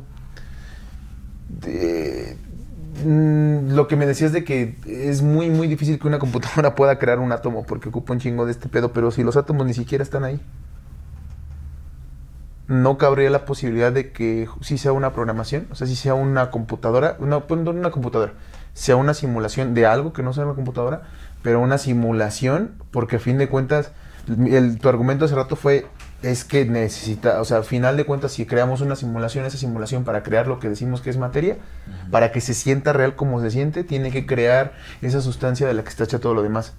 Pero si esa sustancia tampoco está ahí, si al final, después de todo, tampoco hay nada, más que el vacío absoluto, Pues sí, e- eso es lo que, eso es lo que es. no que- podría ser una, un- una simulación estar creando nada. O sea, nosotros, nosotros vamos a crear una simulación, ¿no? Un metaverso. Ujú. Y en este metaverso vamos a dar la, la- la sensación de que tocamos y de que observamos y de que decimos así y la chingada, ¿no? Pero en algún punto esa, esa persona que está tocando va a decir, ah, no mames, a ver, ¿y pero de qué están hechas las cosas que toco, no? Y va a ver y a lo mejor si la programación va a programar y va a programar, va a programar, va a programar, va a programar, hasta el punto en el que ya no pueda programar nada porque ahí no hay nada más que programación absoluta. Un código, un código en ceros y unos, ¿no? Entonces, no cabría la posibilidad de que incluso esto estaría justamente con ese entendimiento de que aquí no hay existencia de absolutamente nada, ni tú ni yo estamos aquí, ¿no? No cabría la posibilidad de que sea justamente una, un algo más creándonos a nosotros, dándonos la creencia de que hay átomos y que no los tenga que crear porque no están creados, solamente están ahí, han programados. Mm, me perdiste un poco en, en lo último. Ajá, mira, por ejemplo, para, para aceptar que nosotros fuéramos una programación, tendríamos que creer que hay una supercomputadora creando átomos, Sí. ¿no? Pero los átomos no existen. Ajá. Bueno, o sea, vienen de la nada, Ajá. como todo. Sí. Ajá. Una computadora no tendría que crear átomos, solamente tendría que dar la, la apariencia de que hay átomos. Mm, ya. Sí, pero... Es una duda, ¿no? Es como... Ajá, pero al, al final, o sea, ponte a pensar en, en, Ajá. en cómo funciona es- esta ilusión, digamos. Que hay, hay principios, o sea, Sí, hay amigo. principios. Realmente estamos en esta experiencia humana en el planeta Tierra. Sí. Ahora, estamos viendo cómo se acaban los recursos en el planeta Tierra. ¿Me entiendes? O sea, sí hay, eh, todo funciona de esa manera. Aunque sea una ilusión, en, dentro de la experiencia es una realidad. Sí, sí, claro. Y tiene claro. principios y tiene limitantes. Claro. Entonces, aunque haya detrás, o sea, aunque esto sea espacio vacío y lo que quieras, en ex- esta existencia está limitada a los principios bajo los cuales se rige esta existencia. Ajá, pero eso no eso, eso podría estar programado. O sea, sí po- podríamos Ajá. estar en la simulación, porque lo dice ese vato, ¿no? Eh, Digo, que esas son Sí. las cosas que se preguntan, ¿no? Para recuperar esta parte de la Sí, sí, simulación. Eh, lo dice ese vato, o sea, puede la posibilidad de que esta que estamos experimentando sea la, la- las ganas de nuestros, de, las, de nuestros hijos de conocer ciertos panoramas desde una simulación, ¿no? O sea, como de a ver. ¿qué pasaría si se acaban los recursos en el planeta? Ah, pues corre la programación. Y entonces empezamos a ver qué pasaría si justamente vamos al camino donde vamos. O sea, ¿sabes? Cabe la posibilidad de que esta sea la simulación de ver qué pasaría si nos, nos acabamos los recursos y a ver qué pasa. Y cómo sobrevivimos. Y haya otra ya. donde tengamos una simulación donde ya todos estamos bien contentos. Y haya otra donde el sol se acaba. Y haya otra, ¿sabes? Etcétera. O sea, es lo que, como que lo que postulan estos compas. Entonces, nada más es pregunta. ¿no? A mí me queda Sí. claro. Yo, yo también como Jordan y como tú, Mira, yo no pero creo pero que es que está raro porque sería mucho más limitado. O sea, no habría necesidad de darle tal complejidad a, a- a una simulación que, cuyo propósito es mostrar como la... O sea, no habría necesidad de, de simular una evolución de millones de años. ¿no? O sea, crear como fósiles, cosas enterradas, como... No sé, o sea, como... Pues es como para darle más verosimilitud al cuento, güey. ¿No podría ser? Pero es que hay mucho, te, te digo, es como el, el- hay mucha complejidad innecesaria. O sea, como el hecho de que una persona se levante. O sea, te digo porque yo llegué también a, a pertenecer a esos trabajos de 9 a 5 y todo eso es como donde, pues nada más Sí, va. sí, sí, amigo, sí, yo lo sé. Eso es súper innecesario. Pero ¿qué tal si nosotros somos Sims? Y el único real es ese güey. Pues dices que no habría manera de saberlo, pero en realidad, o sea, pues también, o sea, con- ponte a pensar en las No, yo no creo ser simulado, güey. Yo la cago un chingo como para ver si es simulado, güey. No mames. Pues es que también, o sea, te digo, hay, ¿Estás programado también para cagar? ¿Para cagarla? Es que, es que es eso, o sea, ponte a pensar, o sea, programarla de cagarla tan espe- en cosas tan específicas que es muy innecesario, o sea, que es muy irrelevante, sería muy irrelevante el aprendizaje que llevarías de, de ciertas cosas. Sí, además, O sea, que se te reba- resbala el traste, que se te... no, o sí, sea, además, si estoy raras, simulado, como, como para qué chingados tendría que simularse, ser simulado con una conciencia que me haga preguntarme si estoy simulado o no. Exactamente. ¿Qué necesidad? O sea, ¿por qué el simulador, o sea, aquel que está simulando al, al personaje, eh, programaría para que se pregunte a sí mismo si está, o sea, Por crueldad. pues podría ser, pero no te, o sea, no sé. Ah, O sea, te digo, a mí también el argumento de que, pues, ¿qué, o sea, ¿qué necesidad? O sea, ahorita en este Sí. momento, como por qué querríamos entrar en una simulación así perpetua. Sí. Mira, a mí lo que me queda bien claro que, que, que para mí, para mí, para mí, para mí, lo que a mí me hace saber con certeza que no estamos en una simulación es que si fue, güey, ¿para qué simulas una, una, una- una simulación tan aburrida como esta? Exactamente. O sea, no, no es que la vida es aburrida, la vida es maravillosa y bendita Sí. como es y, y agradezco a Dios todo con uno. Pero hay muchos momentos que son güey, no, no, y aparte no seas mamón, güey, si me voy a simular me pongo alas y me convierto en un dragón, güey. Exactamente. Como no- nuestras simulaciones. Exacto. Como nuestras simulaciones. ¿Qué necesidad de simular una versión anticuada de ti mismo? Ajá. O sea, que vive 70 años y que por puede eso, ser- es a lo que- si ahorita nosotros vamos a simular algo, no va a ser ah, una versión primitiva de nosotros, Ah. no, no vamos a hacer. No, güey, ya eres furro, Oye, no, ya va- eres... no vamos a hacer este Australopithecus ahí rascándose la cabeza Ajá. por horas y,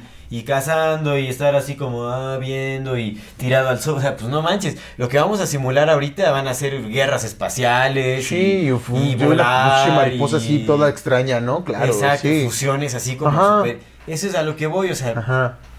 eh, A menos se pierde mucho en que nuestros creadores, como lo dijo Elon Musk, si sea su mundo sea súper aburrido. Súper Pero aburrido. con el nivel tecnológico que tienes, o sea, dudaría, o sea, tendrían que conocer todos los límites del universo que no tiene límites, bueno, no sabemos si tenga o no, como para aburrirse de tal manera, porque si ya tienen ese tipo de tecnología, entonces pues, pueden estar desarrollando muchas otras cosas. O sea, para desarrollar ese tipo de tecnología ya tienen platillos voladores que los pueden llevar a otros planetas. O sea, ¿por qué no están creando eh, un parque de diversiones en los anillos Sí, de- sí, sí, sí, sí, ¿no? sí, sí, sí. Y aparte ni somos tan interesantes, ¿no? Como para que nos simulen.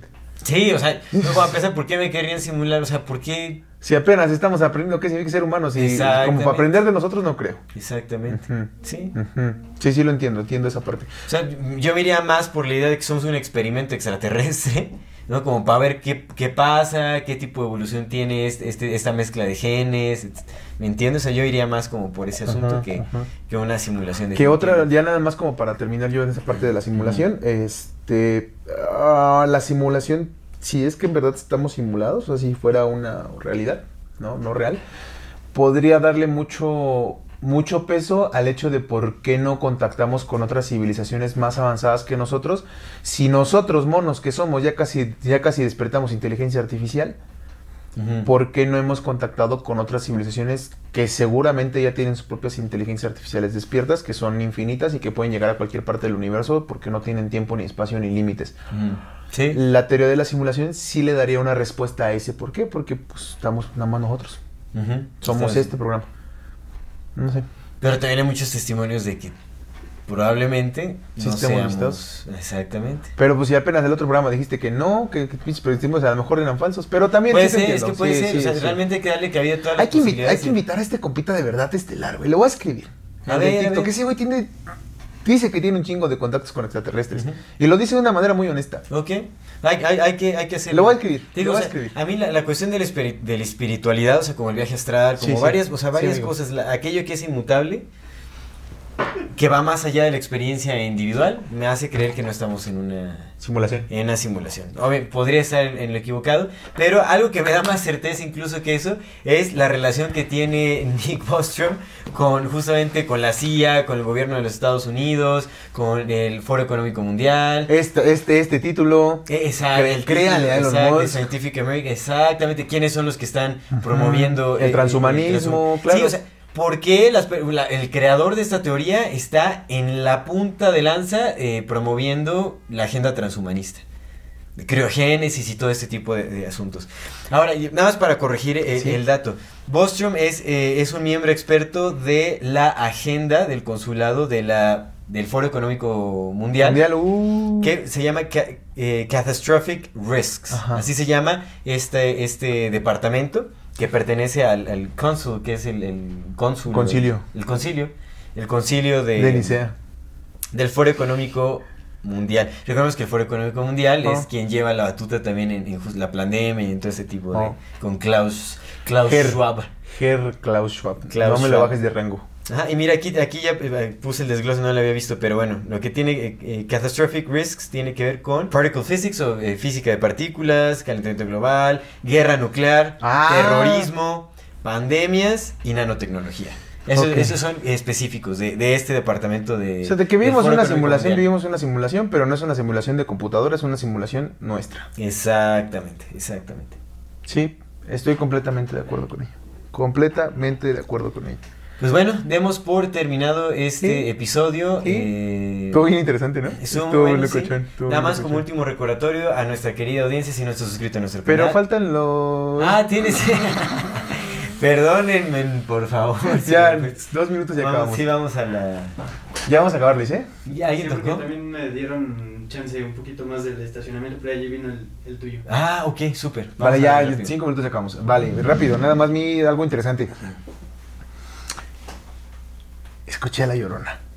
¿A poco escuchaste a la llorona? Estaba, estaba acostado y está- estábamos acostados, ¿no? Y de repente me dice ella, me dice, ¿escuchas? Y yo estaba así. Y yo, yo, yo no tengo el oído tan desarrollado, pero ella tiene ahorita oído biónico, entonces escucha Ajá. cosas muy... Está escuchando todo. Entonces, este... Ya escuchamos así como un lamento, güey, que se alejó. Y se escuchaba como lejos, ¿no? Y aparte se fue alejando, pero sí era como un lamento... Yo lo, yo lo escuché muy tenue porque yo tengo muy buen oído, eh, pero se escuchaba como un lamento, por eso yo creí que sí dije, creo, creo que sí era como a la una de la mañana. Y este, y ya, ¿no? Le, le dijo, no, es que cuando se escucha lejos, este, tal vez es cuando se acerca y a lo mejor ya está aquí en, la- en el cuarto.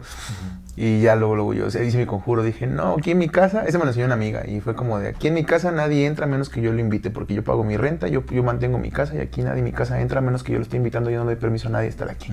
Punto. Entonces, cualquier cosa que haya entrado, que se vaya, porque aquí no, no está bienvenida. Y ya no, me dormí, Ujú. bien a gusto. Y al otro día le pregunté, y ya me digo, ¿pero qué escuchaste? ¿Tú que tienes más desarrollado? Y me dice, este, me dijo que sí escuchó el lamento, pero así el lamento, lamento así de una persona quejándose. Muy, muy triste y muy amargamente. Y yo también escuché así como el- ese quejido, Sí. güey. Y no sé. Pues puede haber sido una persona que se estaba lamentando. ¿verdad? No, porque ¿No? sí, se- no, amigo, no, no, no, pues, güey, yo, yo, yo vivo, yo- Una bocina, ¿no? en la, en la colonia en la que yo vivo, carnal, pues es, una, es un barrio, güey, barrio, barrio pesado. Sí, yo estoy sí. acostumbradísimo desde bien morro a escuchar putazos, balazos, gritos, peleas, to- todo, Ah, güey. bueno, sí. No se escuchaba como nada de eso, güey. Nada de eso. Sí se escuchaba muy distinto. Ok. Yo, te digo, yo he escuchado gritos así de gente, ¡ay, ay! Y chingo de tiempo, güey. Porque, pues, pinche barrio culero. Pero, ese- esa era otra cosa. ¿Qué locuchón? Pues habría que Sí. analizar también la llorona, pues es una especie de arquetipo. Puede ¿no? ser. Podría ser. Pues mira, yo le mandé mucha luz porque pobrecita, Sí, si está sufriendo, pues que lo trascienda, ¿no? La neta, la neta, hay que mandar, porque pues toda la gente se espanta y toda la gente, ay, pinche, hasta le mientan a su madre. Sí, sí, sí. Pobrecilla, güey, está sufriendo, pues mejor que pues ya trascienda y que pues lo que le esté doliendo, si es un eco que se está repite y repite y repite y repite, pues ya que lo suelte, ¿no? Sí. Sí, sí, sí. Eso sí. Pero ese es mi algo interesante. Está perfecto. Puede que sí. Güey, Puede que sí, puede ser. ¿Por qué no? Sí puede ser. Who knows? Y eso me hace darme cuenta que no vivimos una simulación. y eso es mi, algo interesante esta semana. Excelente. Pues vamos a las recomendaciones. Échale. Yo quiero recomendar una película que justamente me chuté ayer con Sally, mi compañera. Simón, que saludos, se llama saludos a la The. Innocents. Es una película noruega, me parece. No recuerdo el, el nombre del director. Pero es una película de este año. Se llama The Innocents. ¿De inocencia? creo, que, creo que sí es noruega la película. Noruega o danesa, bueno, por allá. The Innocents está súper buena. Tiene que ver con, eh, con pequeños, con niños que tienen ciertas habilidades eh, psíquicas, como eh, telepáticas y telequinéticas. Pero es como tipo terror, porque digamos que se basa mucho en, en- en- en lo que hacen esos pequeños en la ausencia de adultos, o sea, cuando no hay adultos. Oh. Es como una pequeña... Sí, o sea, los adultos no se dan cuenta de lo que está sucediendo, pero por ahí se despierta como una energía negativa en uno de los pequeños y empieza a hacer como cosas eh, muy atroces, pero tiene un toque muy realista, o sea, no es como fantasioso, ni terror así como absurdo, ni... sino es, es algo un tanto realista, hasta eso es, realista. Eh, obviamente con la exageración de los poderes psíquicos un poco, que también los- como que se van alimentando gradualmente, pero está muy interesante porque son unos chiquillos ahí que descubren ciertas cosas, ciertas habilidades que tienen, entre ellos se alimentan, se potencian, porque pues como que... Y hasta como que deja ver la película que se atraen un poquito ¿Los niños? los niños a que llegan ahí por algún... O sea, está, está como extraña, está, está fuerte, o sea, hay cosas que suceden ahí que dices, uy, eso está muy fuerte. Pero está muy interesante, me parece una muy buena película. Si les gusta, pues algo. Es como un- una especie de terror alternativo diferente. Está muy buena. The Nice. Innocent. The llama. va. Y pues mi recomendación nada más es la, la revista del transhumanismo que descubrí ayer. Ajá. Este, no para que, o sea, para que vayamos al transhumanismo, sino porque es interesante ver qué es lo que piensan actualmente. Sí, ¿no? pues ¿a dónde va la agenda? Y pues está interesante, la neta está chido. Pues llevan 11 números y es como, ah, mira. Se, se llama eh, De Inmortal, algo así. O sea, justamente es eso. O sea, buscan. La idea tras esto es como la inmortalidad. Entonces está interesante. Ahí la voy a poner en la descripción y nada más como para. Pues el que quiera leerla, pues que la lea para ver qué están opinando, ¿no? Si es importante ver para van, Pues sí. También. Pues sí. Sí, sí, sí, no, sí, hay que informarse, de todo, por supuesto. Entonces esa es mi recomendación. Pues bueno, ya cerramos este episodio. Eh, suscríbanse a nuestro canal si no lo han hecho. Denle click a la campanita para que aparezca notificación cada que se Dónenos. un video. Estamos en todas las redes sociales como AmorFatiMX. Ahí nos compartiendo nuestro contenido. Por favor, nos ayuda mucho a seguir creciendo. Si tienen la oportunidad de darnos un donativo, lo, lo agradecemos de todo corazón. Puede ser por PayPal o puede ser con un super, Super thanks thanks en abajo. Eh, toda retroalimentación es que más que bienvenida, nos encantan sus comentarios, sugerencias, etcétera. Y muchísimas gracias por acompañarnos hasta este momento. Esto es Amor Fati. En la infinita brevedad del ser. Hasta luego.